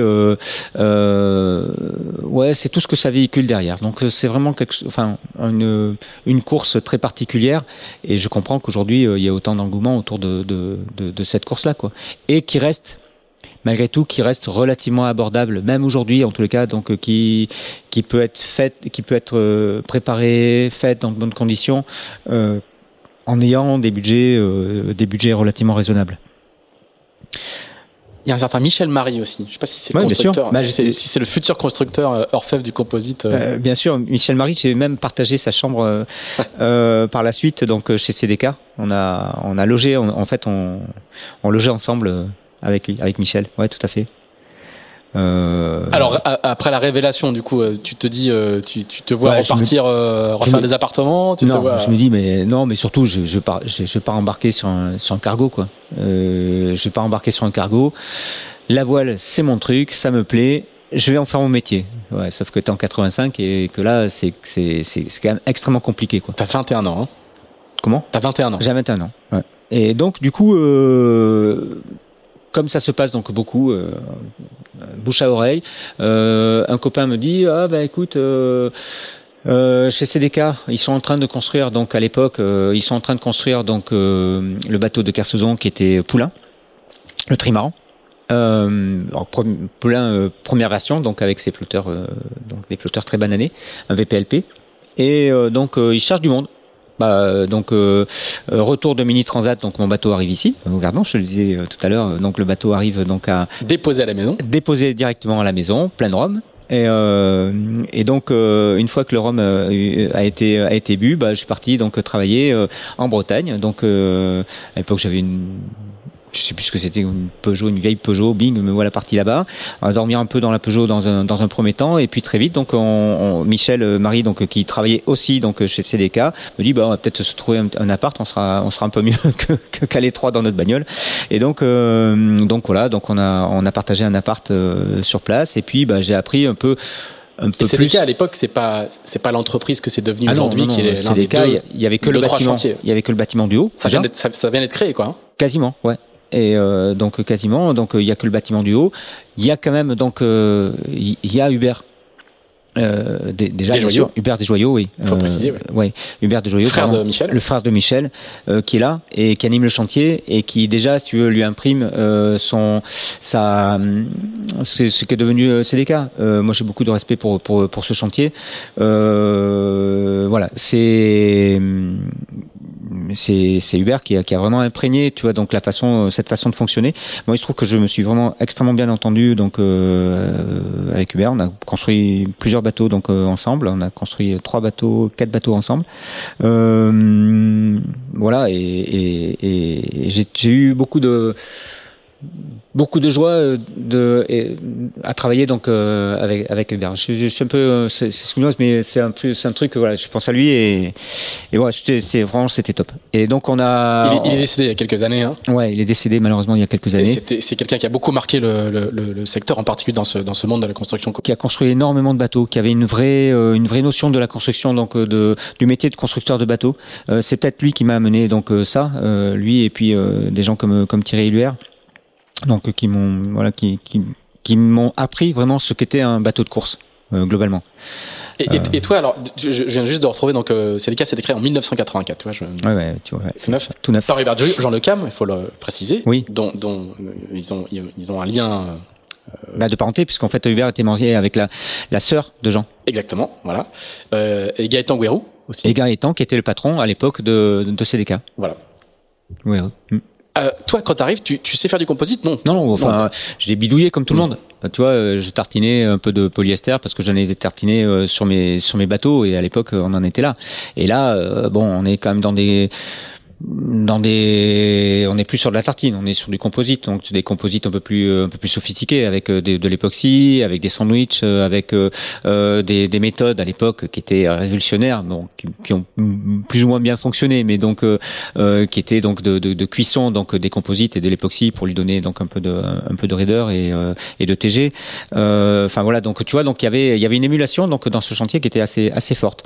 Et bon alors, je suis pas resté très longtemps mais ça m'a vraiment ça m'a vraiment marqué j'y suis resté euh, 5 6 mois. Et après autre opportunité il y a euh, Eric Séchaud euh, qui est euh, un donc qui avait fait la mini transat donc avec qui je m'étais assez bien entendu donc euh, sur la mini euh, qui euh, qui d'ailleurs travaille toujours donc sur la zone de, de, de Lorient aujourd'hui Eric euh, qui me dit ah bah tiens il y a il y a une place de, de, de navigant préparateur donc sur le Javier Azurel qui était un catamaran de 60 pieds donc dessiné par Marc Lombard un des premiers katas donc à foil donc qui voilà, qui il cherche quelqu'un. Euh, tu parles, ça m'a assez. J'ai dû en trois jours, j'ai dû donner ma démission. Donc Gaëtan Gouerou à l'époque m'a fait signer un papier en disant qu'il fallait pas que je divulgue donc ce qui avait été fait ah. et prévu dans le, dans le chantier. Clause de confidentialité, ouais. Et me voilà parti donc sur le Jabi qui était basé à La Rochelle on prépare le bateau. Euh, alors là, bah là, pour moi, c'était le rêve absolu euh, parce qu'en fait donc j'avais toujours 21 ans euh, et, et, en gros me retrouver donc sur un multicoque tu vois donc de 60 pieds. Alors bon c'était pas les maxi à l'époque hein, donc il y avait des bateaux plus grands. Mais donc un multicoque de 60 pieds neuf donc récent un foiler enfin en tous les cas donc avec deux foils dessus donc c'était des foils additionnels qui venaient sur l'avant sur les trappes du, du bateau bah, franchement, c'était euh, c'est un truc, euh, tu vois, euh, hallucinant quoi. et c'est une espèce de rêve qui se poursuivait. donc, il faut peut-être que tu donnes quelques éléments de contexte parce que ce milieu des années 80, dans le monde du multicoque et en France, c'est une première époque dorée de de de, ah oui. de, de, ça parce que les plus jeunes de nos auditeurs ouais. on, on, savent pas forcément enfin les, les, les, plus les plus âgés ou ceux qui ont un certain âge euh, se souviennent de la grande époque de Rigidel de, de, de, de VSD de Royal de, tout, de, de, tous ces bateaux-là. bateaux il y avait beaucoup d'argent beaucoup d'émulation d'innovation des immenses katas et enfin il y avait un début d'écosystème qui était euh, extrêmement florissant. Il y avait un début d'écosystème qui était florissant qui était qui commençait à s'organiser quand même malgré tout.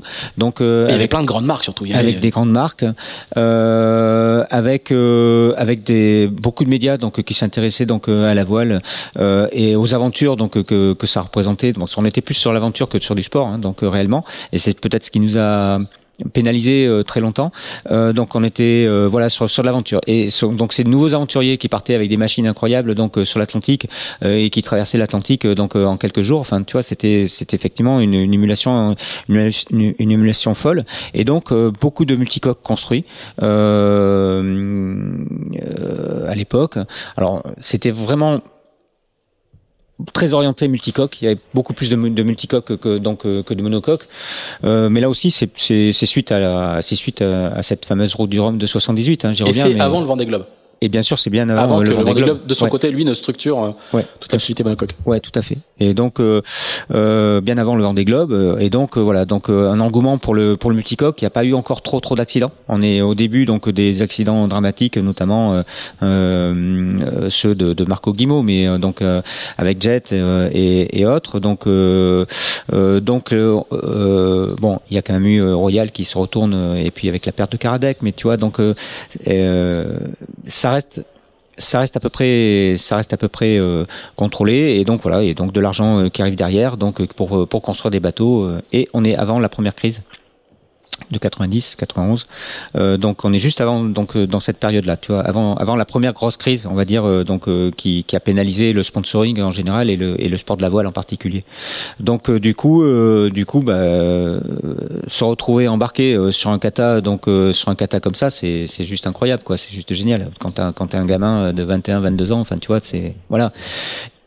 Bon, euh, manque de bol, les bateaux, ils étaient quand même euh, pas toujours très fiables parce que là aussi, donc on découvrait, euh, donc effectivement, il y a beaucoup d'émulation, il y a beaucoup de choses qu'on qu'on fabriquait, mais sans vraiment maîtriser donc les matériaux composites qui sont quand même la particularité, en tout cas qui sont la matière première donc de nos de nos bateaux. Hein. et donc premier Grand Prix donc à à l'époque à, à la Trinité, c'était le Grand Prix de la Trinité sur mer euh, bah, le bateau casse, le bateau casse en deux. C'était qui keeper? euh, C'était François Forestier.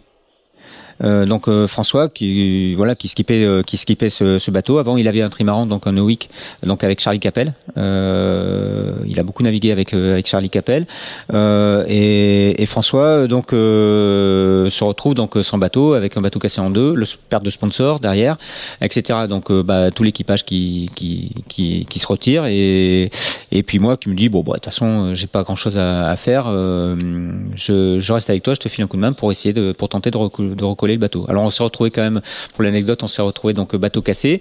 On reste deux à bord euh, donc euh, dans, dans moi pour euh, récupérer les morceaux. Les morceaux sont ramenés, rapatriés donc à, à Edic. Et là, on, on a dormi donc dans la dans le presbytère de, de d'Edic. Et en attendant donc qu'une barge vienne récupérer les morceaux Ah et nous en même temps, donc les deux gars. Euh, voilà, donc euh, on, on a été naufragés euh, là-bas et donc les gens nous ont filé à manger euh, le, le soir. C'était c'était assez sympa. Euh, et donc on se retrouve des gens donc, qui, payent, qui paieraient cher aujourd'hui pour dormir dans le Probablement, ouais. Probablement. Donc là, en fait, on se retrouve donc avec le bateau en deux, euh, cassé sous le pont de Kérisper à la Trinité. Et euh, donc François avait euh, avait euh, la possibilité d'avoir un appartement donc euh, sur la presqu'île de Quiberon. Et donc euh, il me dit bah écoute euh, te voilà une meuleuse te voilà euh, une scie euh, bah des- ton métier enfin maintenant ça va être de découper euh, le de découper tout le tout- tous les morceaux de bras euh, pour euh, pour préparer donc le- les flotteurs à, à- donc à, à remettre des bras des bras neufs. Donc euh, je suis resté euh, tout l'été, euh, quasiment deux mois et demi, à découper tout seul. hein. Je me suis découpé donc euh, tous les bras donc de, de liaison tout seul, donc euh, sous le pont de Carisper. Donc c'est bien, j'avais les huîtres à côté, Euh, et puis euh, et puis la Trinité en face. Euh, donc euh, je me suis découpé euh, mes bras, les machins, les trucs. On a chargé les bras donc euh, sur un camion. Je suis parti dans le camion, donc euh, dans la la, la, cabine avec le avec le chauffeur, et on a trimballé donc nos flotteurs de 18 mètres donc jusqu'à La Rochelle, où euh, les bras étaient construits. Euh, donc euh, Pierre euh, par Pierre-Jean Lemel qui est un constructeur aussi qui a beaucoup travaillé bah, voilà avec les uns avec les autres avec Charles Capel avec avec Thierry Luer, avec euh, CDK aussi, avec euh, Hubert. Enfin voilà, donc tu vois, donc c'est des c'est des gens qui, qui qui sont revenus après régulièrement donc euh, dans dans, ma vie et dans mon cursus. Euh, donc euh, Pierre Jean prend la construction donc de de ces bras de liaison. Alors là, pour le coup, euh, ben moi je, je suis en plein dedans parce qu'en fait euh, on n'avait pas beaucoup d'opérateurs, il n'y avait pas beaucoup de sous, donc bah il fallait travailler, hein, donc fallait il fallait fa- fabriquer donc euh, ces, ces pièces. Euh, et c'est ça qui derrière donc incitera la démarche qu'on a aujourd'hui donc chez la Multi, donc à mettre nos jeunes skippers à la construction de nos bateaux. Tu vois, c'est en passant à pendant. C'est-à-dire que moi, j'ai construit donc les, les bateaux. J'ai mis j'ai mis les mains dans la colle, hein, ni plus ni moins, pour pouvoir donc construire, reconstruire donc des bateaux. Et euh, derrière, si tu veux, je me suis dit bah ouais, au moins tu sais de quoi ils sont faits, quoi. Tu sais comment c'est fait. Euh, quand il y a une panne, ben quand il y a une casse, en gros, tu as la capacité de pouvoir soit l'expliquer, soit euh, soit imaginer euh, donc une réparation, quoi. Donc du coup, on fabrique nos bras, on remet les bras euh, à bord, on refait le bateau. Alors je te passe les détails, mais ça a été assez assez épique, assez compliqué parce qu'il n'y avait pas beaucoup d'argent, euh, parce que François Forestier est quand même un personnage euh, assez haut en couleur, on va dire ça comme ça. Euh, euh, pas toujours très simple. Voilà. Euh, donc euh, les rapports avec Marc euh, avec Marc Lombard donc et François Forestier très compliqué. Moi, il se trouve qu'avec Marc ça se passe plutôt bien. Donc on arrive à voilà à gérer les les les les, choses. Du coup, je me voilà euh, second du bateau parce que bah, de toute façon il y avait personne. Donc euh, en gros euh, euh, en gros euh, voilà donc euh, étant le seul à être resté sur euh, sur le bateau, ben voilà donc à, à, à refaire le bateau, à rééquiper le bateau, etc., etc. On refait le bateau avec euh, un garçon qui s'appelle Ronan Penanouette, qui est sorti un peu du, métier, mais qui a longtemps travaillé euh, donc sur différents euh, sur différents projets. Et on remet ce bateau à l'eau, on navigue avec, et là on a la chance de croiser donc Hervé Deveau. Là aussi, je parle de, de, de ce genre parce que bon, même si aujourd'hui ils sont plus forcément dans le circuit, ils l'ont été pendant de long- nombreuses années. Et Hervé Hervé Deveau, est- décédé. HDS, tout, tout, tout récemment, hein, qui est, qui est décédé malheureusement ouais, récemment. il y a quelques semaines. Et voilà, HDS, et qui a été un des cerveaux, en gros, de, de, de, de la construction de tous les ormas, d'une grande partie donc des IMOCA, donc qui était un calculateur et Calculateur, c'est un, l'un des pionniers du calcul. le euh, calcul, dans- voilà, dans numérique. Euh, et Hervé travaillait à l'époque donc chez Maréchal, qui était un fabricant de mâts. Euh, Jean-Pierre Maréchal, euh, qui était euh, donc à Maran. En, en Charente-Maritime. Et là, on a Hervé a calculé le premier mât carbone euh, de l'histoire. Et ce mât, on l'a eu sur le Jabir Azurel. Alors c'est un prototype. Le mât pesait à peu près le poids d'un mât en alu. On avait des barres de flèche en aluminium. Euh, mais si tu veux, c'était une première. Et on se demandait si euh, le mât allait tenir, tout simplement, parce que euh, ça avait jamais été euh, été fait à l'époque.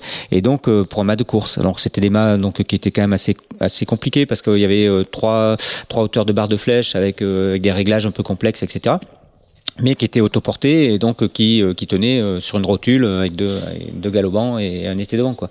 Donc voilà, donc on refait ce bateau, on fait une campagne hivernale donc de record euh, Calais-Douve Calais. Alors nous on fait un premier record, enfin on fait on fait plusieurs tentatives qui malheureusement ne n'aboutissent pas. Et ce sera donc Bertrand Dobrock qui, qui, qui battra le record parce qu'en fait avec le skipper ça commençait à devenir un peu compliqué, les relations étaient extrêmement tendues parce que François était quand même un garçon voilà qui qui avait des rapports humains à l'époque un peu un peu complexes.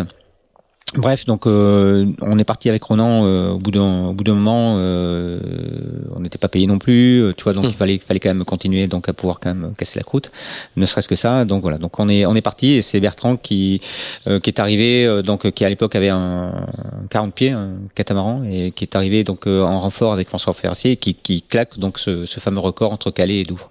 Et toi, après cette, cette première expérience de, de, de, de, professionnel, en fait, euh, euh même si t'es pas très bien payé ou pas ou pas ou payé, là, là, là, t'es inséré dans le milieu, quoi. Euh, la carrière est partie, euh, tu ah, vis comme ça ou? Non, en tous les cas, je me dis que vraiment c'est ce qu'il faut que je fasse parce que globalement c'est ça qui me plaît, quoi. Donc ça s'arrête là, ça va pas plus loin.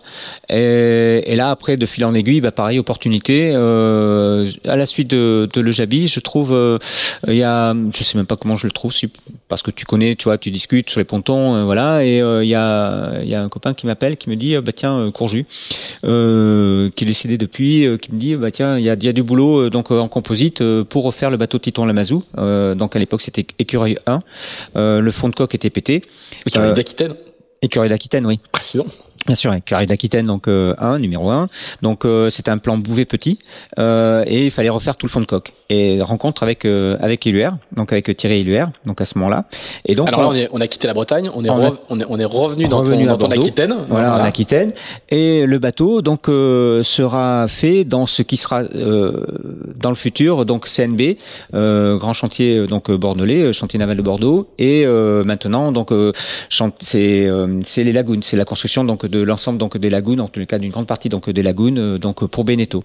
Et donc c'est un chantier donc de one-off, mais le chantier n'existe pas. C'était des anciens chantiers donc euh, navals de Bordeaux euh, dans lesquels étaient fabriqués donc les fameux Catma et autres et autres cargos qui donc sont tombés en désuétude, qui ne fonctionnent plus et donc qui ont été rachetés par Dietergust et et qui a l'intention voilà de remonter, de relancer une activité liée au nautisme. Alors là on parle plutôt de, de plaisance, grande plaisance, donc de construction navale avec des bateaux construits donc d'abord en aluminium. Et, là, on a l'opportunité donc de rentrer donc le bateau de Titouan pour pouvoir donc le refaire et travailler dessus. Donc je travaillais un hiver dessus donc sur le bateau de Titouan. Et puis là, bah, pareil, c'est un peu compliqué. Enfin, tu vois, donc euh, c'est pas encore instauré, donc d'avoir des salaires, de d'avoir des gens. Enfin, c'en est, au début. Hein, et, c'est pas encore instauré d'avoir des salaires. Non, mais c'est un peu ça. Donc, tu vois, t'es payé souvent, euh, euh, soit en nature, soit. Enfin voilà. Donc c'est pas c'est pas très organisé quand même comme métier. On, part de loin. Donc euh, du et, coup. Et, et, Lamazou à l'époque, pour toi qui est qui est, qui est du Verdon-sur-Mer, Lamazou, euh, il, il, il, est il est un peu plus du sud, quoi. Oui. Euh, c'est pas encore la rockstar qu'il s'apprête à ah être. Non, non, non, non pas Mais il a quand même un budget pour faire le boc. Euh, exactement, pour, faire, pour, faire, un bateau, mais, mais, mais du coup pour tout, pour, pour, pour toi l'Aquitain justement, c'est c'est un, un, personnage euh, qui compte déjà? C'est un Titouan, c'est en fait, c'est quand même euh, c'est quand même un des premiers à mener la voile en Aquitaine, enfin en tous les cas la voile de, de course au large, vraiment donc euh, en Aquitaine. Euh, Malinowski était Rochelet, tu vois, donc euh, même si il a il a été longtemps donc expert sur Arcachon et tout ça, donc là Titouan on passe on passe une dimension. Ça reste donc des bateaux quand même assez modernes, tu vois. Donc les, les, les IMOCA de l'époque euh, donc euh, étaient des bateaux euh, des bateaux modernes, des bateaux de course. Donc ça ça fait enfin moi ça me faisait rêver et ça me fait toujours rêver. Du reste, euh, c'était un bateau moderne. Titouan avait une façon d'aborder peut-être la course au large un peu différente donc de ses de ses concurrents avec un, tu vois une une vision un peu différente de de Tabarly tout simplement. Voilà. Donc parce qu'on en était quand même toujours là quoi, tu vois. Il venait de cette école là. Hein. Oui, bien sûr, complètement. Il en vient. Et, mais il a amène, tu vois, quelque chose de euh, d'un peu différent, avec une approche un peu plus euh, scientifique entre guillemets, en tous les cas, donc peut-être un peu plus euh, organisée et, et, calculée, quoi. Donc ça, ça m'intéresse. Il, il, est en fait même, c'est, c'est aujourd'hui, c'est un artiste peintre très reconnu et tout, et il avait un look, cheveux longs, bandana, et en fait, il était extrêmement rigoureux, très très professionnel, ah, mais avec des ambitions sportives extrêmement élevées. Hein. Complètement. Oui, oui, oui, rien n'était laissé au hasard. Non, non. Rien n'était laissé au hasard. Euh, et c'est c'est un c'est quelqu'un d'extrêmement pointilleux, tu vois, sur la façon de sur sa façon de fonctionner. Et, et, et ça, cette, cette rigueur, moi, ça m'a ça ça m'a tout de suite ça m'a interpellé, ça m'a ça m'a intéressé. Et donc on, voilà, on, on, a on a travaillé donc ensemble, donc tout en hiver. là, Thierry m'a bien fait comprendre que alors Thierry Hubert, c'est pareil, c'est c'est comme Hubert, c'est c'est un constructeur. Alors lui, il était donc sur Arcachon, mais c'est un constructeur donc qui sort de la même école, de la même école. Hein, donc ils ont été longtemps donc aussi ils sont passés par Multiplast, donc ils ont appris leur métier donc chez, chez Multiplast à l'époque, hein, euh, entre autres, donc avec avec Ollier, avec Gilles Ollier. Enfin, tu vois, donc c'est des gens du, qui viennent, qui arrivent du composite et de et, et de la construction du composite. C'est comme euh, donc Jean-François de Prémorel. Euh, tu vois, donc c'est c'est toute cette bande là, euh, donc de, de constructeurs euh, qui ont pris des matériaux et qui à un moment donné les ont transcendés, les ont transformés pour pouvoir construire des bateaux de course et donc en, faire des bateaux de course performants. Alors ça bidouillait pas mal, mais globalement des fois il y en avait certains qui, qui tenaient et qui et qui gagnaient des courses. Et donc Thierry me, me, fait comprendre qu'il faut peut-être que je passe à autre chose. Euh, euh, qu'il vaut mieux que j'aille sur l'eau que, que de construire des bateaux. Ah ouais, ouais, bah, il a, il a un franc parler, donc euh, donc je, je l'écoute mais qu'à moitié. En fait, je monte euh, une société donc à, ce moment-là qui s'appelle Strato Compo, qui existe toujours, qui est ici basée dans le Médoc et qui me permettait donc finalement de, de facturer ma prestation. C'était beaucoup plus simple avec les skippers, donc de facturer mes prestations directement plutôt que d'avoir un salaire en fait. Plutôt hein. que d'avoir un salaire. Voilà, c'était beaucoup plus simple à obtenir. une facture, c'est voilà, c'est c'est réglé, machin. Et donc en 87, je monte ma première entreprise, me permet euh, d'assouvir toujours pareil ma, passion qui était euh, d'aller d'aller sur l'eau. Euh, parce que donc Thierry me disant ça, il me dit bon, effectivement, il a peut-être pas tort. J'ai peut-être j'ai peut-être essayé de trouver le moyen de, de, retourner de retourner sur l'eau plutôt que de construire des bateaux uniquement. Et là, euh, je cherche des bateaux à louer. Il y en a pas tant que ça.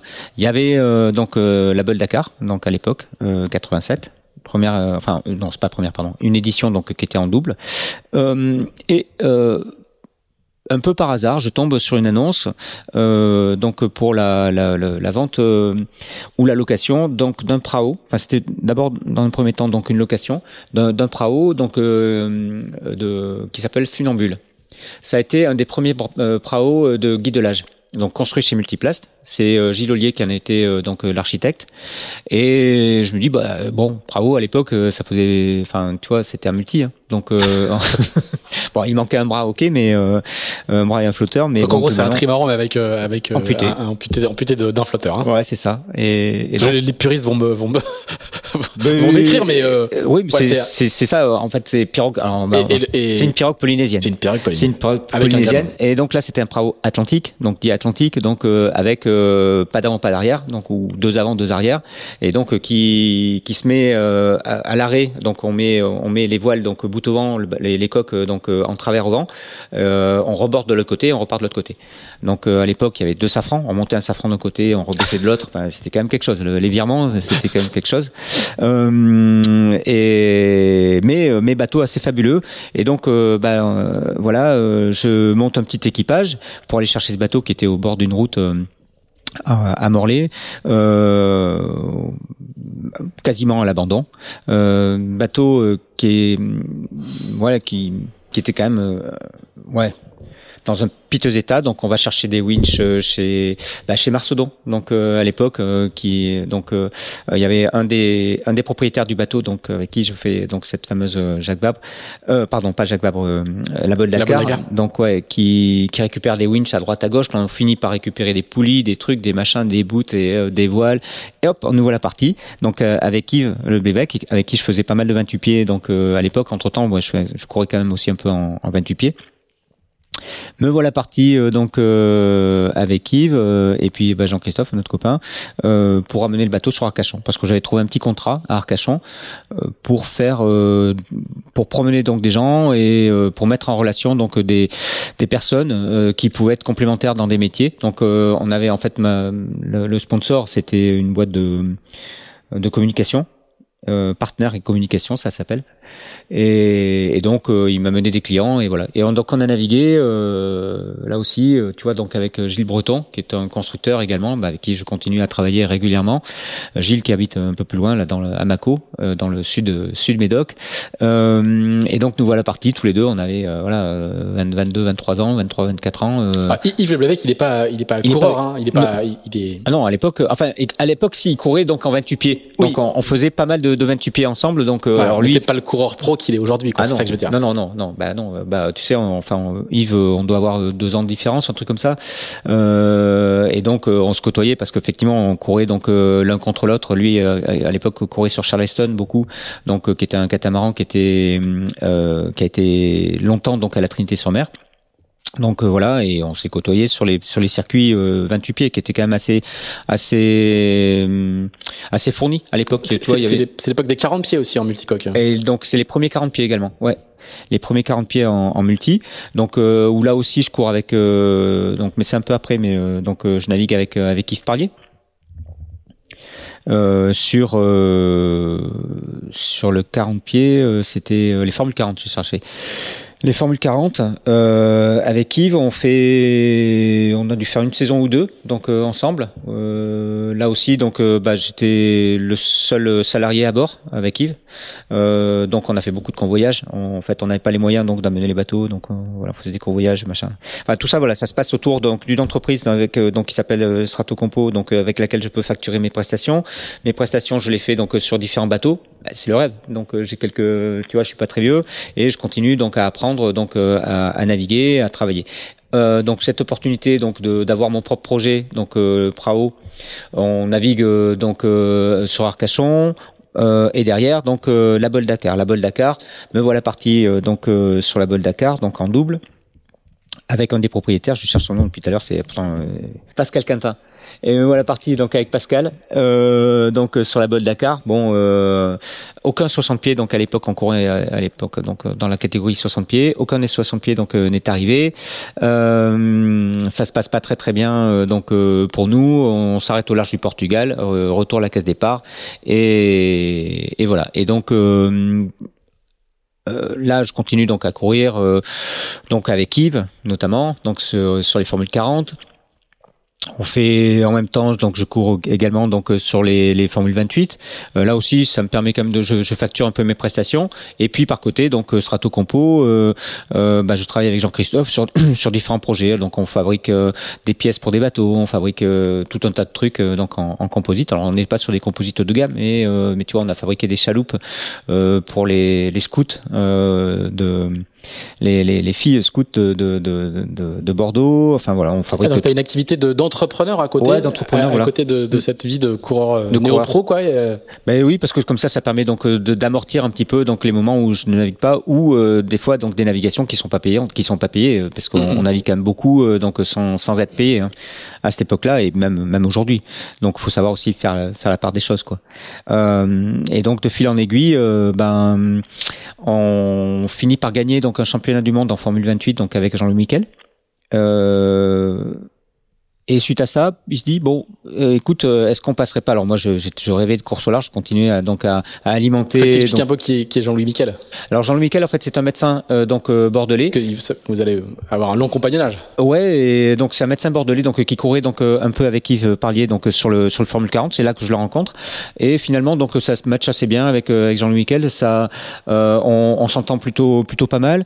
il arrive à, c'est c'est quelqu'un qui a une verve incroyable donc qui arrive à lever donc des, des, sponsors. Donc il arrive quand même à, avoir plusieurs bateaux. Donc on a commencé par un stiletto, euh, c'était un catamaran donc de, de, de 28 pieds. Ensuite euh, on a eu un premier prototype donc euh, VPLP euh, mais avec des flotteurs qui ne fonctionnaient pas très bien. Donc construit chez l'UR, tout, ça, ça reste très euh, chez l'UR, mais avec dans un chantier euh, dans lequel donc qui s'appelait Captain Fint et dans lequel donc Titouan avait mis des billes. donc moi j'ai construit, enfin en tous les cas j'ai travaillé donc sur la construction donc de ce Formule 28, donc bah, là aussi donc dans ce chantier. Donc euh, voilà, tout ça, ça reste un peu en famille. Euh, derrière, donc, euh, on fait un une deuxième version donc de, de ce tri, de ce trimaran VPLP. Et là, on, on, gagne à peu près toutes les courses auxquelles on, auxquelles on, on participe. On a probablement aussi un peu tué la, la classe parce que bah, le, le, le, bateau était vraiment un cran supérieur donc à la concurrence. Et Jean-Louis arrive avec euh, avec des moyens aussi assez conséquents, donc euh, qui permettent donc de peut-être d'être un peu plus performant que les autres. Et euh, donc à l'époque, les Formule 28 avaient des mâts qui faisaient 14 mètres de de, de, de long. Donc on avait des maels. Donc là, nous, on a eu le premier mât biconique, donc pareil construit enfin en tous les cas calculé par Hervé Deveau, euh, donc euh, qui était des mâts, euh, tu vois, donc avec un, gros ventre au, milieu, donc qui permettait d'avoir des performances un peu plus élevées, donc que nos concurrents qui étaient sur des petits mails assez classiques. Bref, donc on voilà, on était plus performant, on arrive avec plus d'argent, on est plus performant, on gagne tout. Et derrière, tu vois, donc euh, la, la Formule 28 a du mal à se relever euh, de finalement de, de, de ce gap qui a été qui a été franchi euh, donc en termes de, de construction, en termes de d'argent à mener donc sur le plateau. et d'ailleurs, je pense qu'elle s'est s'en est jamais malheureusement jamais remise quoi. Mm, mm. Alors que c'était une classe plutôt intéressante parce que les bateaux étaient vraiment sympas. Donc petit multicoque euh, rapide, tu vois, nerveux, euh, avec euh, quatre équipiers à bord. Donc voilà, ça permettait de monter, démonter les bateaux assez rapidement, les trimballer par par la route, donc en remorque. bref. suite à ça, donc bah, Jean-Louis me dit, bah écoute, tu commences à me pomper avec ta avec ta course au large, montons un projet. Bah super, en avant Guingamp, là aussi. donc du coup, on. Alors dans quelle année? Euh, là, alors j'ai passé, j'ai passé une petite étape, j'ai passé l'étape Prao. Hein. C'est ça, ouais. C'est bien, bien, ce qui tu me semblait. Tu veux qu'on y revienne Je vais y revenir, sans problème. Oh, j'ai ma fiche quand même, donc du coup, ouais, je, je, là, je, dis, oh là, là, je, vois que tu suis. J'ai raté, j'ai raté, j'ai raté une étape. ouais, c'est ça, je vois que tu suis. Parce qu'il ouais. y a le Prao et la, et, ouais, la, et, et la Bolle Dakar euh, qui, donc. Euh... Il y a cette première la Bolle Dakar qui était en double, donc euh, qui s'est pas très très bien fini, bon voilà. Et euh, donc derrière, il y a surtout une route du Rhum 90. Voilà. Euh, donc route du Rhum déjà, quoi. Tu vois, donc ça, ça me tracassait. Euh, toujours l'exemple de Mike Birch. J'avais ce Prao, six années qu'il n'était pas à moi, et donc je fais, un, je passe un deal euh, donc euh, avec les propriétaires, donc Pascal euh, à l'époque, en disant bah voilà je je modifie le bateau, je change le bateau, je le, modernise donc totalement, je le customise totalement, euh, et je rentre donc euh, dans les parts donc euh, du, bateau. Ils me disent ok, euh, ça marche. L'objectif c'est route du Rhum, donc la route du Rhum 90. Donc on commence le projet donc en 1989 sur les grues ici, sous les grues donc euh, du Verdon. À l'époque, il y avait encore des containers, donc en fait euh, les, les, dockers donc nous nous euh, nous permettaient donc de d'être à peu près à l'abri, c'est-à-dire qu'en fait ils nous faisaient des murs de containers pour pour abriter donc le chantier qui était à ciel ouvert. On monte une espèce de tente au dessus, voilà, et là on bah, on refait un bateau euh, complètement. Donc, euh, je demande les plans à, à Gilles Ollier, euh, que j'attends toujours, euh, qui, qui, a jamais, qui, a jamais, voulu donc me, me donner les plans du bateau. Donc, Parce bah, que Gilles Ollier, il est à la fois constructeur avec multiplast et architecte de bateau. Et architecte de bateau, ouais. Et à l'époque, donc c'était lui qui avait dessiné donc ce fameux Prao.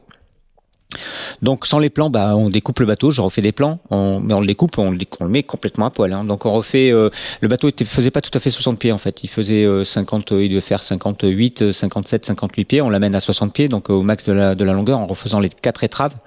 Euh, on refait donc les quatre étraves, on refait une partie de la coque centrale, on refait des, des, des les bras de liaison, des rives, safran, et je mets des safrans de, du coup qui tournent sur 100, 180 degrés ou 360 degrés, donc ce qui permettait de les retourner donc d'éviter d'avoir les, levées, euh, tu vois, donc en puits. Donc euh, ça permettait euh, d'avoir un bateau un peu plus performant, je vais dire, dans les virements. En tout cas, un peu plus rapide donc dans les dans les virements.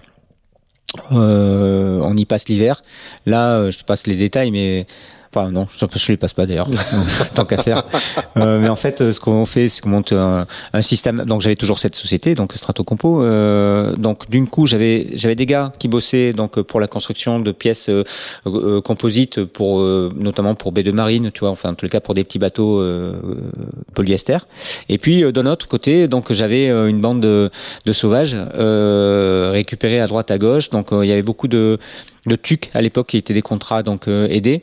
Euh, en fait, il se trouve que j'avais réussi à, à, récupérer euh, donc Joseph, un, un, un gars qui euh, un Africain donc euh, qui qui bossait qui bossait le composite donc de de le récupérer donc pour le mettre donc dans un chantier à, à, Bordeaux. Donc il travaillait euh, donc en sous-traitance donc pour nous donc dans un chantier à Bordeaux. Donc il faisait des heures et il se trouve qu'il avait une famille assez nombreuse et donc Joseph m'a fourni beaucoup de main d'œuvre donc en, en TUC et donc on était une bande de, de 7-8 gars à, à, vivre dans un dans une petite bicoque qu'on avait trouvée pas très loin d'ici à Saint-Yvien à manger donc on allait il y avait des des, des, des nasses tu sais dans euh, on va pêcher euh, la crevette, le crabe, machin. Donc on récupérait les nasses avant que les que les pêcheurs euh, n'arrivent pour pouvoir donc manger, parce qu'en fait il fallait quand même nourrir tout le monde. J'avais dealé avec mon, mon, copain patron pêcheur, donc des, des patates. Donc j'avais un stock de patates incroyable, donc sur lesquels je je gagnais un petit peu de sous, donc que je faisais vendre par ma mère qui avait qui tenait la caisse d'épargne donc du village à côté, tu vois, de Saint-Vien. Donc enfin bref, la, la débrouille. À l'époque, on parlait beaucoup de désenclavement du Médoc donc on en parle, on, est toujours dans cette, dans cette problématique. donc euh, du coup c'est parfait. Tu vois, c'est un truc qui est récurrent, qu'on peut sortir régulièrement. Mais donc j'avais sorti des petites pendulettes à l'époque que j'essayais de vendre donc dans les dans les mairies pour euh, pour soutenir donc le développement et et de, de la pointe Médoc et son désenclavement. Enfin bon bref, tout un tas de, de, de petites bidules comme ça. Et finalement donc on a réussi euh, bon à à remonter ce bateau, à le refaire. Euh, on met à l'eau, euh, pas là, en gros, merde, fuite le bateau fuyait ah comme panier percé. Voilà, on s'était un peu gaufré euh, euh, sur le, sur, on s'était un peu trompé sur le, le, les, les paliers de safran. Donc il y en avait un qui fuyait. Donc on ressort le bateau. Donc euh, là aussi, on, on, a les, le port autonome, donc le grand port maritime aujourd'hui qui, qui nous file un coup de main. Donc sur les sorties d'eau, mise à l'eau, etc.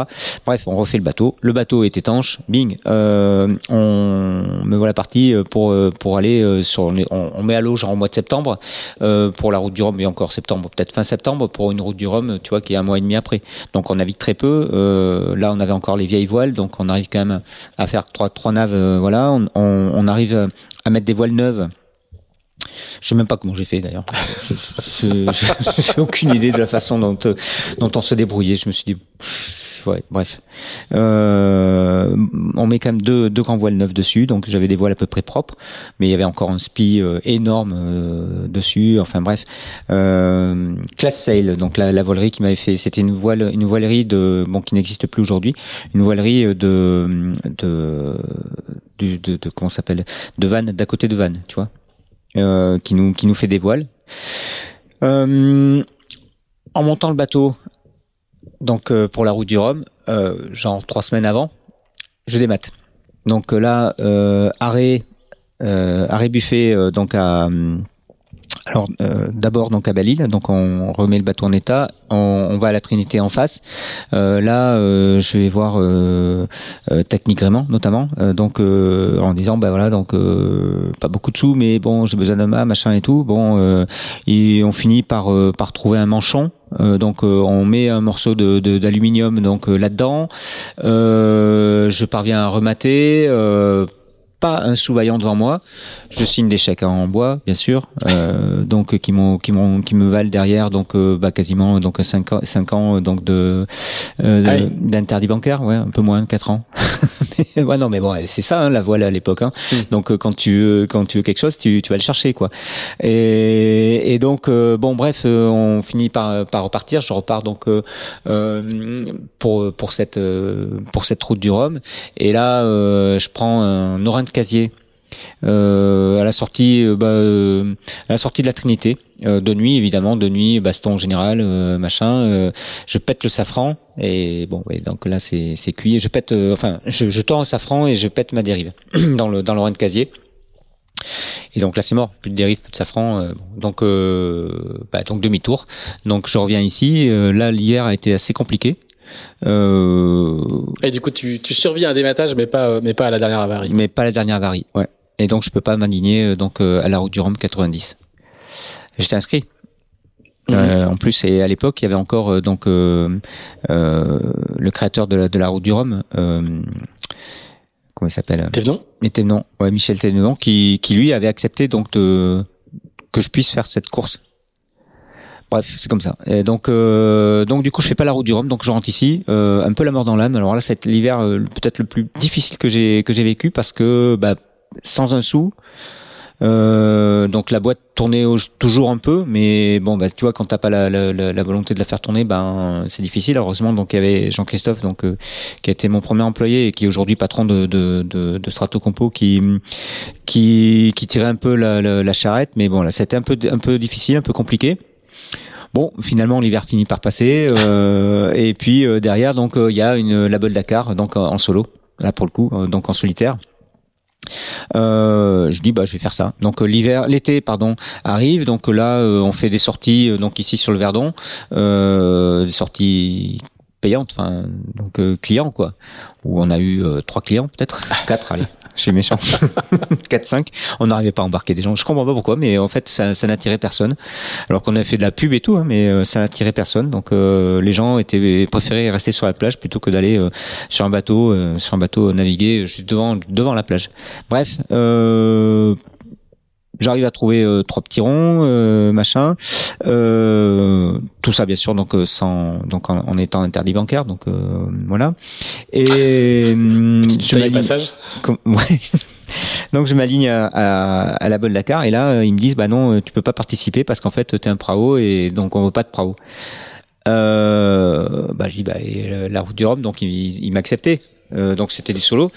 Mais ouais, mais donc euh, là, non, ça va pas être possible. Donc du coup, euh, bah, pas, donc euh, bah, là aussi un peu, un peu compliqué, mais bon. J'étais parti, donc de toute façon, euh, quelque part, c'était pas le problème. Euh, donc, il me bloque l'accès donc du SAS principal, mais comme le bateau donc était un prao, euh, ben en fait, il faisait que 8 mètres de large. Il passe par le petit sas. Donc, on était au bassin euh, de, de Saint-Nazaire et j'arrive à passer par le petit sas de, de Saint-Nazaire. Donc, du coup, je prends la ligne de départ donc euh, en parallèle. Là, je vois donc Bertrand Bock qui, euh, qui passe au travers de la bouée et qui pète son flotteur.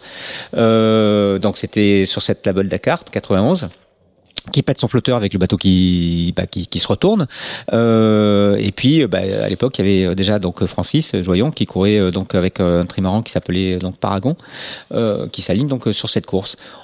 Me voilà parti. Donc en pirate donc hein? En pirate total. Ouais ouais. En pirate total. Alors j'avais un GPS les premiers, hein, donc les tout premiers GPS. Or, or euh, petit problème de, de GPS, c'est-à-dire qu'en fait, arrivé, euh, donc on, on, avait un passage par les Açores. Il fallait qu'on qu'on qu'on vire les Açores et puis après on repartait donc vers Cap-Vert et Cap-Vert euh, Sénégal. Et manque de bol, euh, débarquement, premier débarquement des Américains, donc euh, suite à l'invasion de l'Irak, de, l'Irak par, enfin de, de, de, de l'invasion donc de de du Koweït par l'Irak. Koweït par l'Irak. Et, du coup, le débarquement des, Américains voilà. Et donc, euh, comme euh, le GPS était un système complètement nouveau, il détourne toutes les, tous les satellites et plus de GPS. Donc évidemment, plus, de position. Euh, donc revenu au sextant pour pouvoir donc euh, faire ma position, machin. Bref, je fais malgré tout, je fais ma course. Je vais virer aux Açores, je vais virer donc au Cap Vert et me voilà arrivé. Et là, à l'arrivée, bah, il y avait que trois bateaux en fait, il y avait que Laurent Bourgnon qui à qui manquait un morceau de flotteur, donc euh, à l'époque. Donc Laurent c'était euh, Primagaz et, euh, le, et il avait perdu il avait perdu euh, bah, quasiment tout le flotteur, enfin tout le flotteur jusqu'au bras avant, toutes les trappes de flotteur. Ensuite il y avait donc Jean-Luc Nélias qui, qui, était avec un joli trimaran également, qui s'appelait comment il s'appelait ce bateau? Cimarron. donc qui est un bateau alors Néo-Z ou, australien, j'ai un petit doute là-dessus. Euh, très joli bateau. Euh, et puis, puis moi qui arrive. Et donc j'arrive en, pirate, donc euh, évidemment pas classé. Donc j'ai cherché à, être reclassé ou avoir un classement d'honneur et tout. Ils ont jamais voulu euh, savoir rien, savoir là-dessus, donc voilà. Et, et donc euh, du coup, ce Prao, bon, juste pour finir donc l'histoire du Prao, ben en fait, euh, donc n'ayant, mais vraiment, mais là étant vraiment très très très très à sec, on a dit bon, on reste après la Dakar, on reste l'hiver donc au Sénégal, on va essayer de refaire un peu une caisse de bord. Donc Sénégal, on travaille donc avec bah, avec avec Papo, Christophe Guino, qui travaille que tu connais peut-être, qui travaille donc avec Yves aujourd'hui le Blivec, qui s'occupe de toute la partie mécanique, euh, euh, hydraulique, et qui est un garçon que j'ai formé directement. C'est un copain avec qui on faisait de la moto ensemble ici au, à Saint-Yvien et qui aujourd'hui donc vit en Bretagne, euh, a fait sa vie en Bretagne et travaille donc toujours sur le sur les bateaux. Donc ce fameux papo, donc on, on finit par travailler, hein, gagner quelques sous finalement. On, on sort. alors on vivait dans le village africain qui était à côté. On était à Hambourg, enfin à côté d'Hambourg. On vivait donc en fait on, on, dépensait très peu, on ne dépensait rien. Et par contre donc euh, du coup bah on, on, prenait les clients qui eux étaient dans un dans des villages de tout bas, des villages très organisés euh, machin. Euh, donc voilà donc on fait on fait un petit peu euh, on refait un petit peu notre caisse de bord.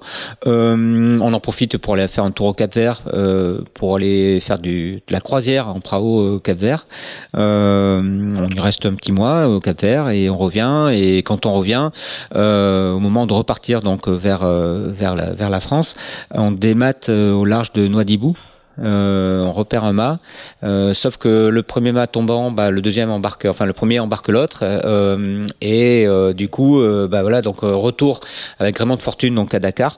Et, et là, j'étais pas propriétaire donc du bateau à 100% puisque j'en ai, j'en avais que 48% à l'époque. le propriétaire donc intente un procès donc à l'assurance qui veut pas payer, embrouille d'assurance. Donc au bout d'un moment, il faut, faut que j'arrive à rentrer. Donc je vends du matériel sur place pour pouvoir donc payer un billet d'avion à tous les deux, à Papo et à moi. Donc euh, on, on, voit un peu de matériel, on met le reste dans un container, euh, on, donc on désarme totalement le bateau qui reste donc sur la surveillance euh, de euh, sur place, tu vois, donc du club local et tout. Et puis voilà, en, peut-être un an après, deux ans après, un truc comme ça. Donc le, le procès était toujours en, en, tu vois, donc en, en, vigueur, enfin en tout cas toujours en, en cours.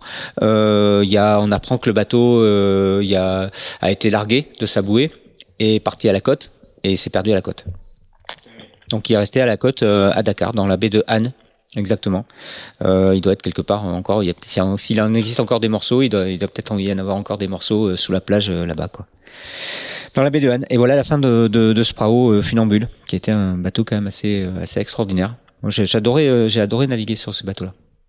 Un bateau, tu vois, c'est une pirogue en fait, et, c'est très, c'est un, passage à la mer extrêmement agréable parce que t'as pas le, rappel du trimaran derrière ou du catamaran, mais en tout cas donc ça, s'enfonce et ça c'est un, passage à la mer vraiment extrêmement extrêmement agréable.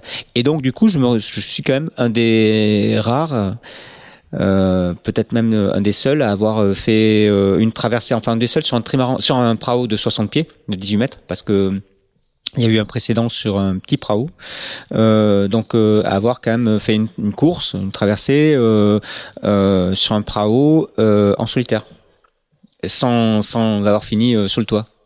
Et, alors, du coup, quand tu rentres en France, tu, tu, tu, tu fais quoi? Parce que tu as, as, bah, j'ai plus que des dettes en fait. Ouais, c'est ça, c'est ce que j'allais dire. T'es interdit bancaire et endetté. Ouais, c'est ça. Donc je suis encore interdit bancaire.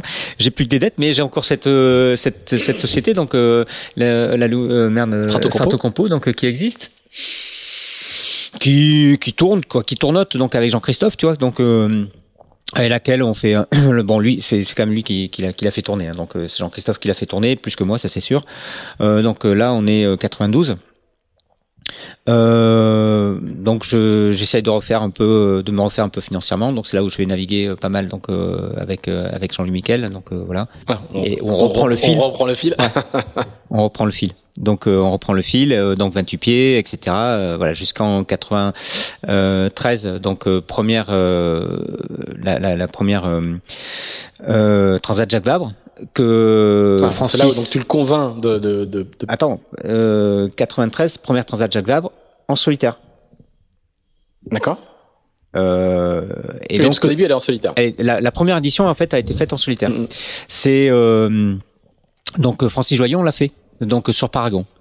Euh, et Francis que, donc que je connaissais un petit peu parce que je l'ai croisé donc à l'époque euh, je l'ai croisé donc au départ de la Bolle Dakar en 91.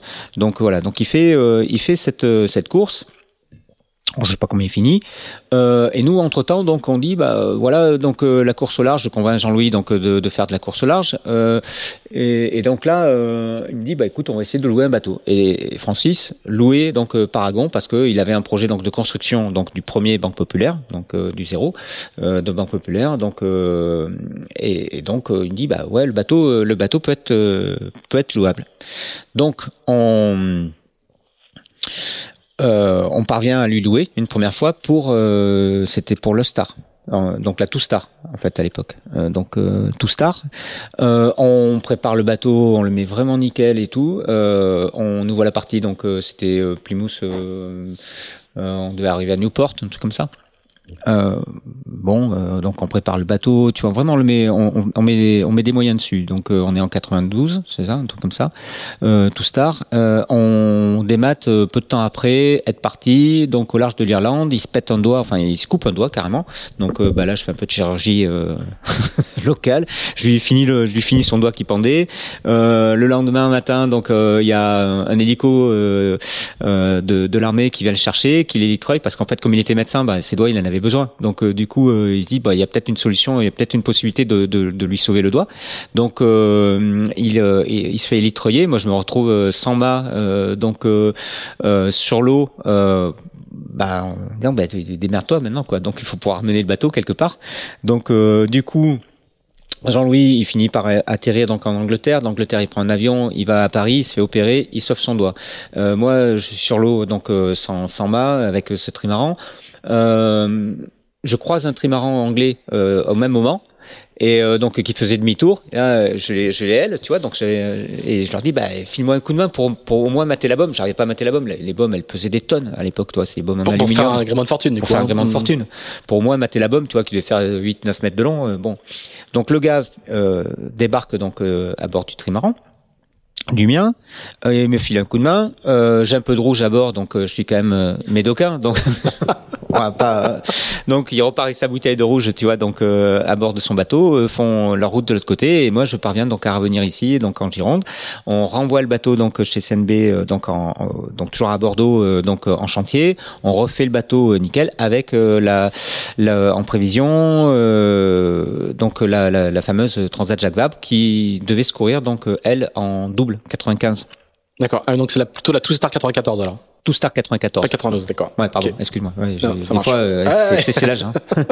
C'est pas mal pour l'instant. Ouais, ouais, c'est bien de me, Mais- de mais, me euh, remettre les, ju- juste, les dates. juste, juste un truc là, parce que tu tu- t'en- t'enchaînes les aventures un peu, un peu, un peu incroyables et les, et, et les, et les coups du sort et les avaries et les, et, et les, et les interdits bancaires. Le- le- comment tu traverses cette époque-là T'es, Aujourd'hui, tu, tu, tu, tu- Ah, il faut beaucoup d'énergie et, et d'abnégation, je pense. Il faut beaucoup d'énergie et d'abnégation, mais c'est ce que je dis à- aux jeunes, euh, enfin, tu vois, donc euh, que j'ai avec moi, c'est-à-dire qu'en fait, il faut, pour faire ce métier, il faut effectivement, je pense, bon, de l'énergie, c'est sûr, mais euh, de l'abnégation. Tu vois, vraiment, euh, tu vois, donc. euh, Là, c'est des années dures, quoi. Ouais. je veux dire, tu gagnes pas, il y a pas d'argent, il y a pas de, il y a pas Ouais, de mais, perf. euh, Sauf qu'on est dans les années, euh, tu vois, donc 90, où on a une liberté quand même de manœuvre qui, est, qui, est, qui est quand même assez extraordinaire, qu'on rencontre, qu'on a, qu'on a moins quand même aujourd'hui. On a, on a, on on a un champ de liberté qui est, qui est énorme, et donc on se dit qu'on peut tout faire finalement. Mm. Il y a rien qui, il y a rien qui va nous arrêter. Euh, tu vois, je suis encore, je suis encore, euh, je suis encore jeune. Euh, j'ai la pêche, euh, je sais ce que je veux faire, euh, je sais ce que je veux pas faire. Euh, donc à partir de là, bah voilà, Ouais. je continue. Mon- c'est- c'est- c'est- c'est- Il faut pas le dire avec nos, avec nos loupes de professionnels d'aujourd'hui, quoi. non, c'est ça quoi. C'est une autre époque. On est dans une autre époque. On est, On tente, monte on des essaye, aventures. ça- ça marche pas, on recommence. Exactement. On monte, on monte des aventures et, et on les et, et on les vit et voilà et, on- et on y va quoi. Euh, ouais, je crois qu'en fait, euh, je me posais pas vraiment de questions. J'ai dû m'en poser deux C'est juste l'enchaînement, la manière, la manière dont tu le racontes, on se dit, oh, bah là, il a peut-être lâché, quoi. Et non, pas du tout. Bah non, parce qu'en fait, euh, à chaque fois que je me suis dit bon, tu, tu vas peut-être un peu euh, arrêter, tu vois, et, et repartir donc dans des choses un peu plus normales. Et ben à chaque fois, j'ai eu la possibilité de rebondir sur un sur une autre aventure. Et c'est passé d'aventure comme ça en aventure euh, au fur et à mesure. Et et, et parce que parce que voilà parce qu'on n'était pas dans le sport encore. On n'était pas tu vois, on était on était vraiment dans l'aventure plus que dans le sport euh, jusque dans les années 2000, on était dans l'aventure. Et après les années 2000, on a été, on, on a été dans, dans quelque chose d'organisé. Et ça, j'en suis vraiment conscient parce que fait, c'est nous qui l'avons mené euh, avec Bon Pop, avec euh, Daniel Souben, tu vois. Donc on a eu un, on, a considéré euh, que c'était un, que ça pouvait devenir un métier, que ça pouvait devenir euh, un sport, euh, tu vois, et non plus une aventure comme ça l'était, quoi. Alors, on, on- va venir à, la- à, à- Oui, à l'épopée banque, banque populaire. Avant, la fameuse Jacques Vabre 95, parce que là, en final, le, le, le chat noir va finir par euh, s'éloigner de toi et vous allez boucler cette, euh, cette Jacques Vabre. Ouais, mais la Bol Dakar, c'est génial. Tu vois, j'arrive de l'autre côté. Euh, donc, euh, je, je traverse en solo sur un, sur un, sur un foutu prao. Tu vois, donc pour moi, c'est, c'est, c'est une aventure quand même juste incroyable. En plus, bon, je te passe les détails de cette aventure, mais tu vois, il y a une baleine qui me souffle à côté. je me retrouve recouvert de de de de- d'encre de, de avec sa puée le, le je sais pas ce qu'il y a poisson. le, le poisson ouais, tout.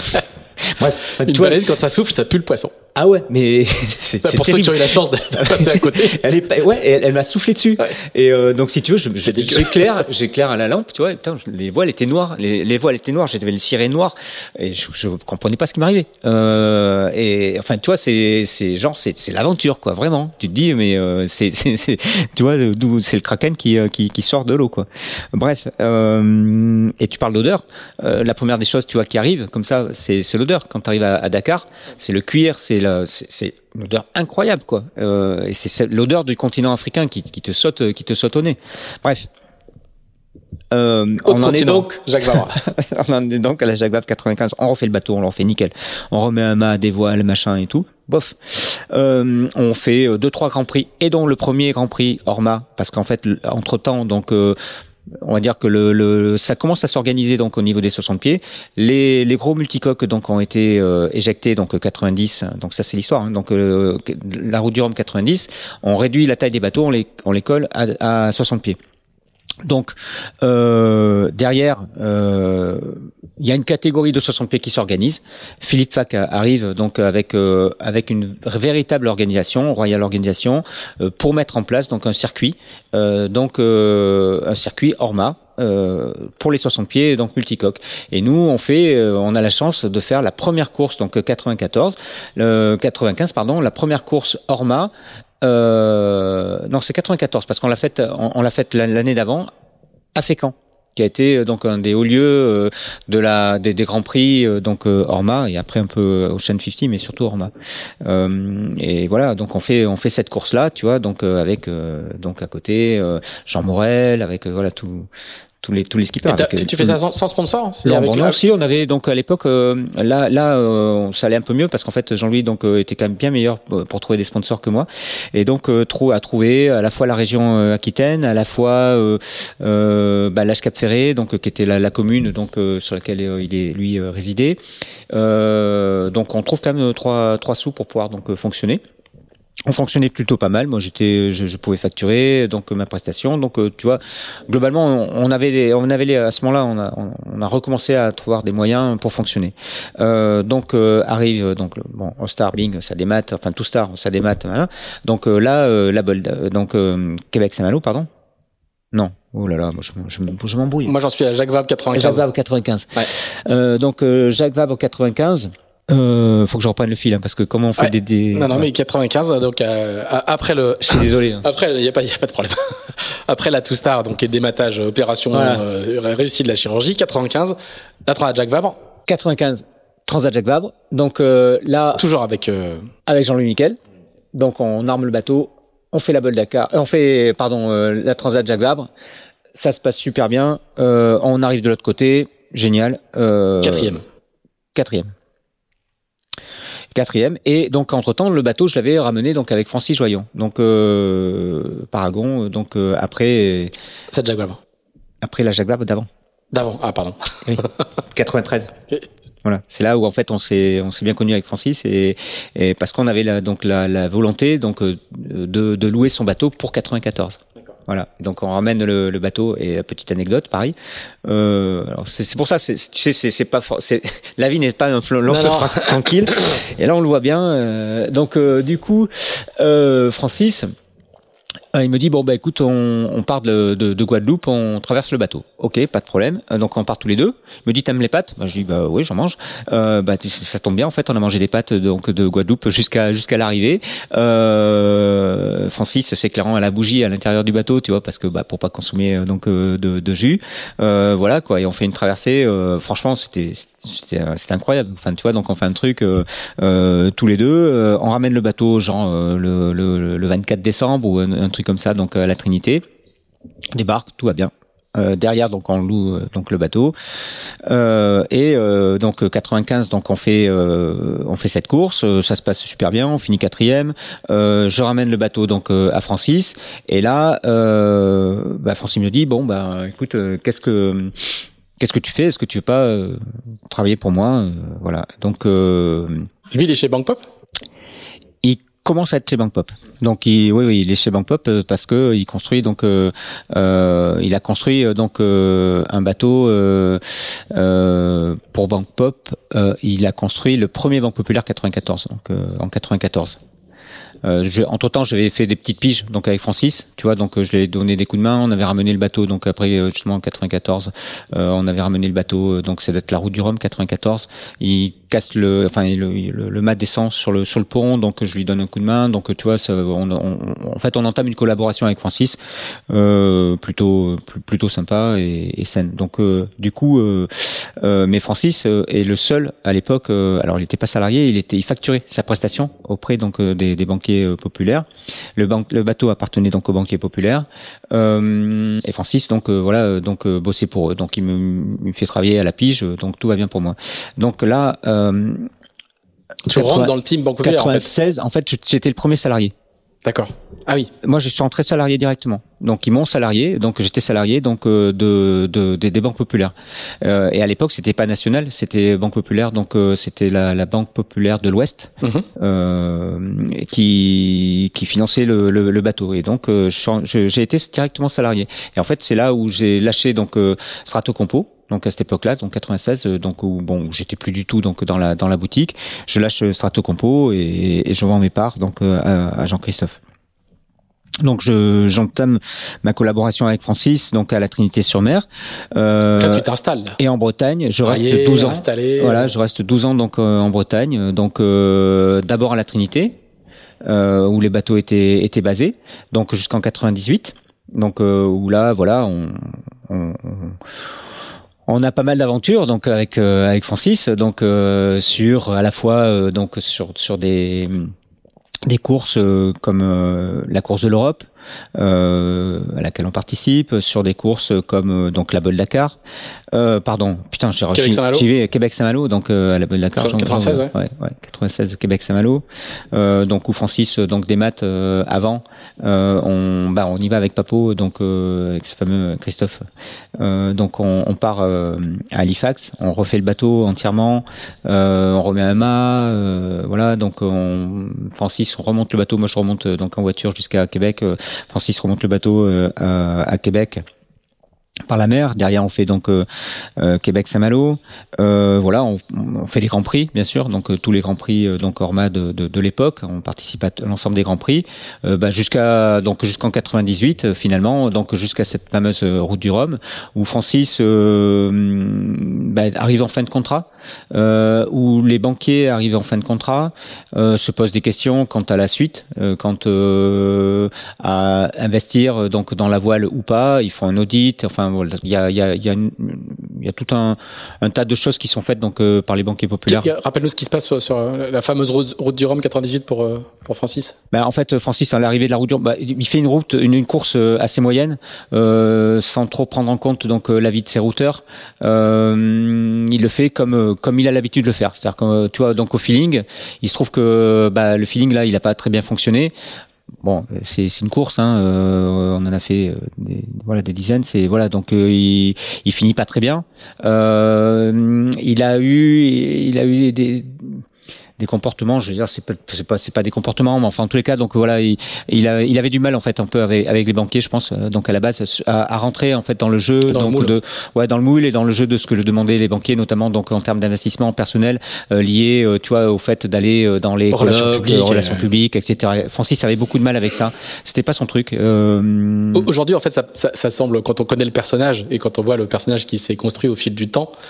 Euh, ça semble effectivement un peu surréaliste de, de se dire qu'il était dans un gros team comme Banque Populaire. Bah, totalement. Ça pas du tout. Hein. Totalement. Et, et, même si les banquiers populaires donc n'étaient pas ceux d'aujourd'hui, globalement, euh, si tu veux, donc ils avaient quand même des attentes. Donc on a fait, tu vois, on faisait des des des des, des, colloques, des choses comme ça. Et, et Francis, euh, voilà, c'était pas son... non, stade. C'était pas son truc du tout. Donc du coup c'était compliqué à vivre pour lui. Euh, il était, en fait, il était un peu sur la sellette parce qu'il n'était pas donc salarié et donc euh, qui, qui, facturait. Ils ont pas, ils ont pas souhaité donc renouveler euh, son contrat. Bon, ça a comme ça. Euh, et par contre, Francis donc souhaitait lui donc pouvoir garder son bateau. Donc pouvoir garder le bateau, si ça n'est que le bateau il appartenait au banquier. Donc là, il y a eu un conflit donc entre eux, dans lequel moi je suis pas rentré finalement parce que j'étais salarié, donc j'ai ramené le bateau. Euh, j'ai ramené le bateau donc euh, de, de, de, de, Guadeloupe. On l'a ramené chez CDK directement et on a mis le bateau en chantier. donc on avait les moyens de pouvoir remettre le bateau en chantier parce que de toute façon on savait pas ce qui allait se, passer. Donc soit le bateau allait être vendu, soit le bateau allait, enfin soit le donc le, le projet donc Banque Populaire allait allait perdurer, allait continuer. À l'époque, c'était vraiment donc euh, totalement dans l'incertitude. Bon, moi, ça me dérangeait pas l'incertitude, c'est c'est mon truc.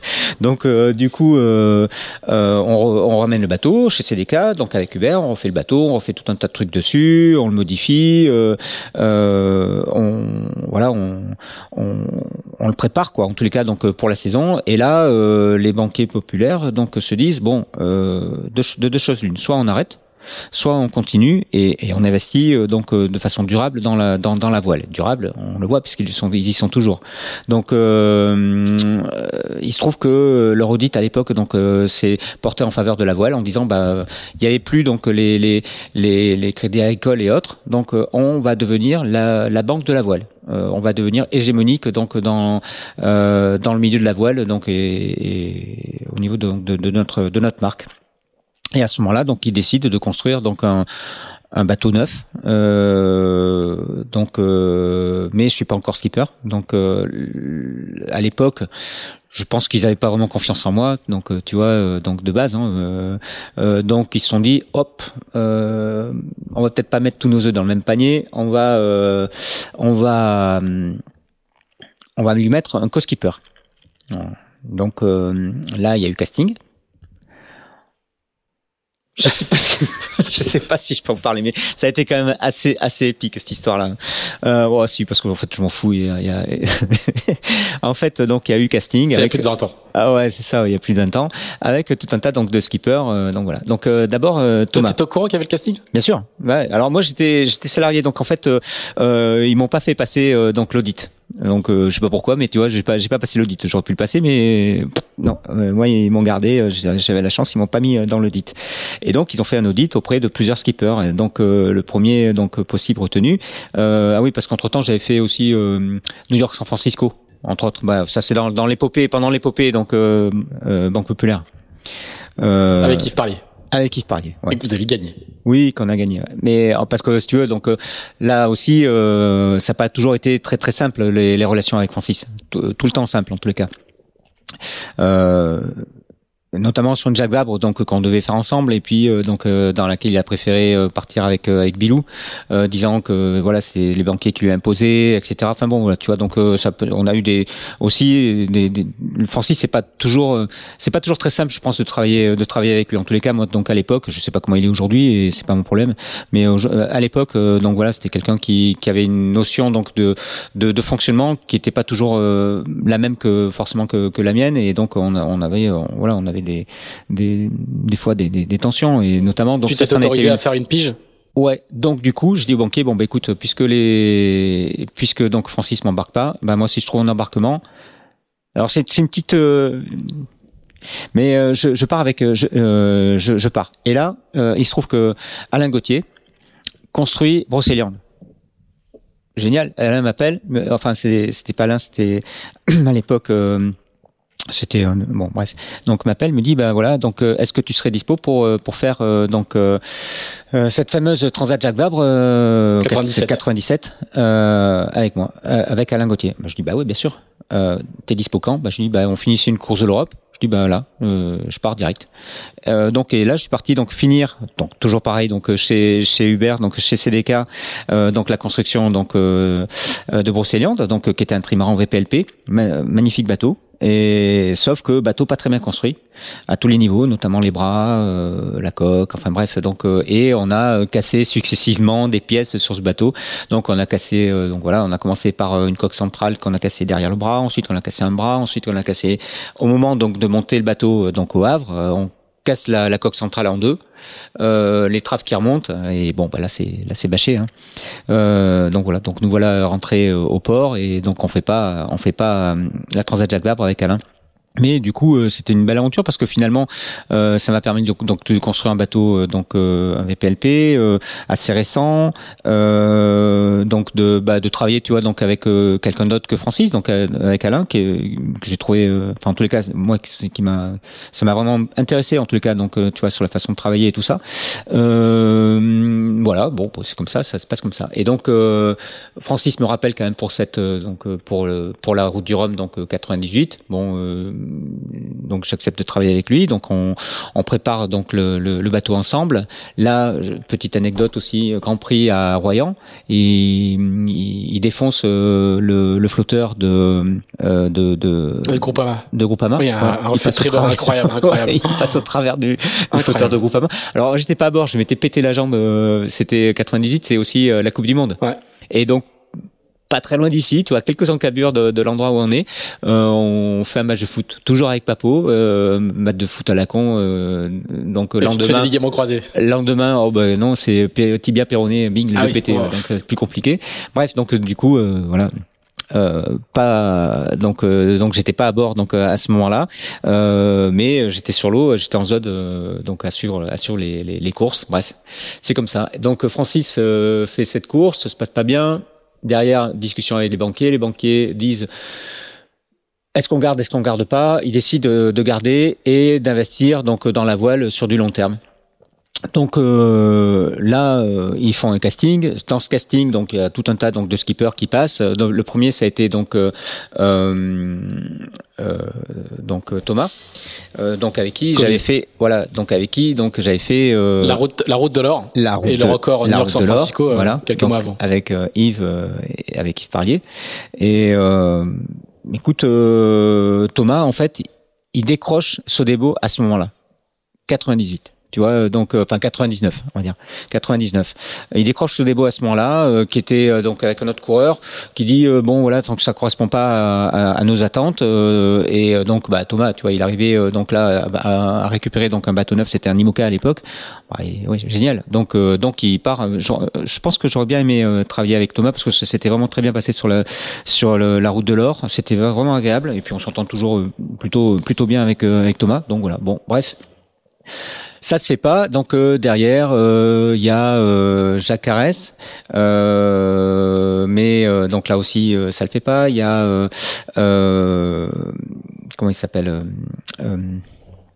Jean-Luc Nélias où là c'est assez surréaliste. Hein, Jean-Luc euh, qui qui dit euh, ouais mais alors donc ça va se passer comme ça. Alors moi je vais t'apprendre à naviguer. Euh, et alors là j'écoutais ça euh, en me disant bah, merde qu'est-ce qui qu'est-ce qui se passe là ouais, Donc euh, j'ai un truc que j'ai pas bien compris. Bref enfin c'était c'était assez surréaliste mais bon il s'est fait éjecter également et donc arrive Jacques Vincent euh, donc euh, qui parvient à passer euh, donc tous les écueils donc des des, des audits et et donc avec qui je fais cette saison 99 enfin en tout cas en partie donc voilà Jacques Vincent qui était une star ton à l'époque t'as ton mot à dire dans la sélection non, non. Quoi, on te le met dans les pattes non non moi, ouais, non moi j'ai rien à dire chez les banquiers t'as pas grand chose à dire en fait hein. on te fait subir beaucoup les choses mais mais on te donne pas beaucoup la enfin donc à l'époque en tous les cas c'était comme ça on te donnait pas beaucoup la décision euh, donc euh, bah voilà, donc je me retrouve avec Jacques, donc ouais, qui était une qui était une star euh, mhm. à l'époque, tu vois, donc euh, gros palmarès, euh, il naviguait sur tous les bateaux, machin. Et fois la Volvo, la Whitbread. Ouais, ouais, très gros palmarès, vraiment brillant, etc.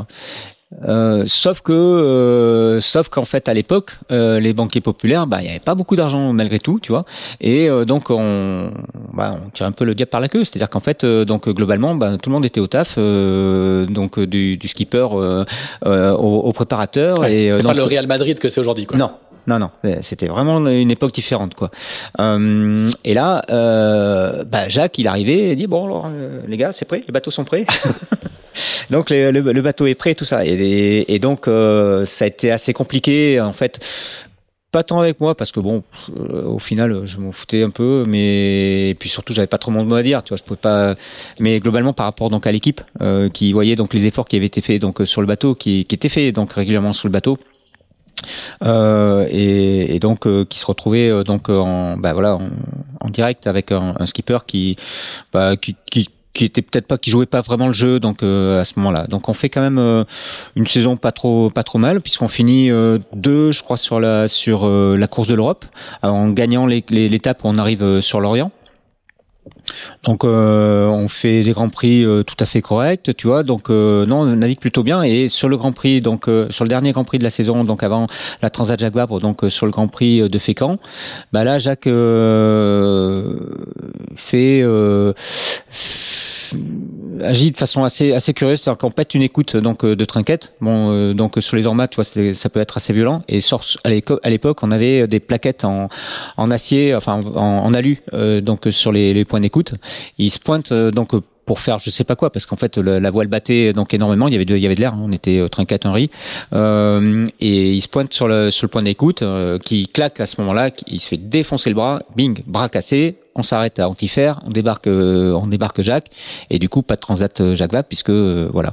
Et donc derrière, donc après tergiversations diverses et variées, donc les banquiers disent bon, on va peut-être arrêter les les, les les co-skipages et machin et tout parce qu'ils avaient eu donc pas mal de retours négatifs. Donc à l'époque, je commençais déjà à travailler aussi avec Daniel Souben.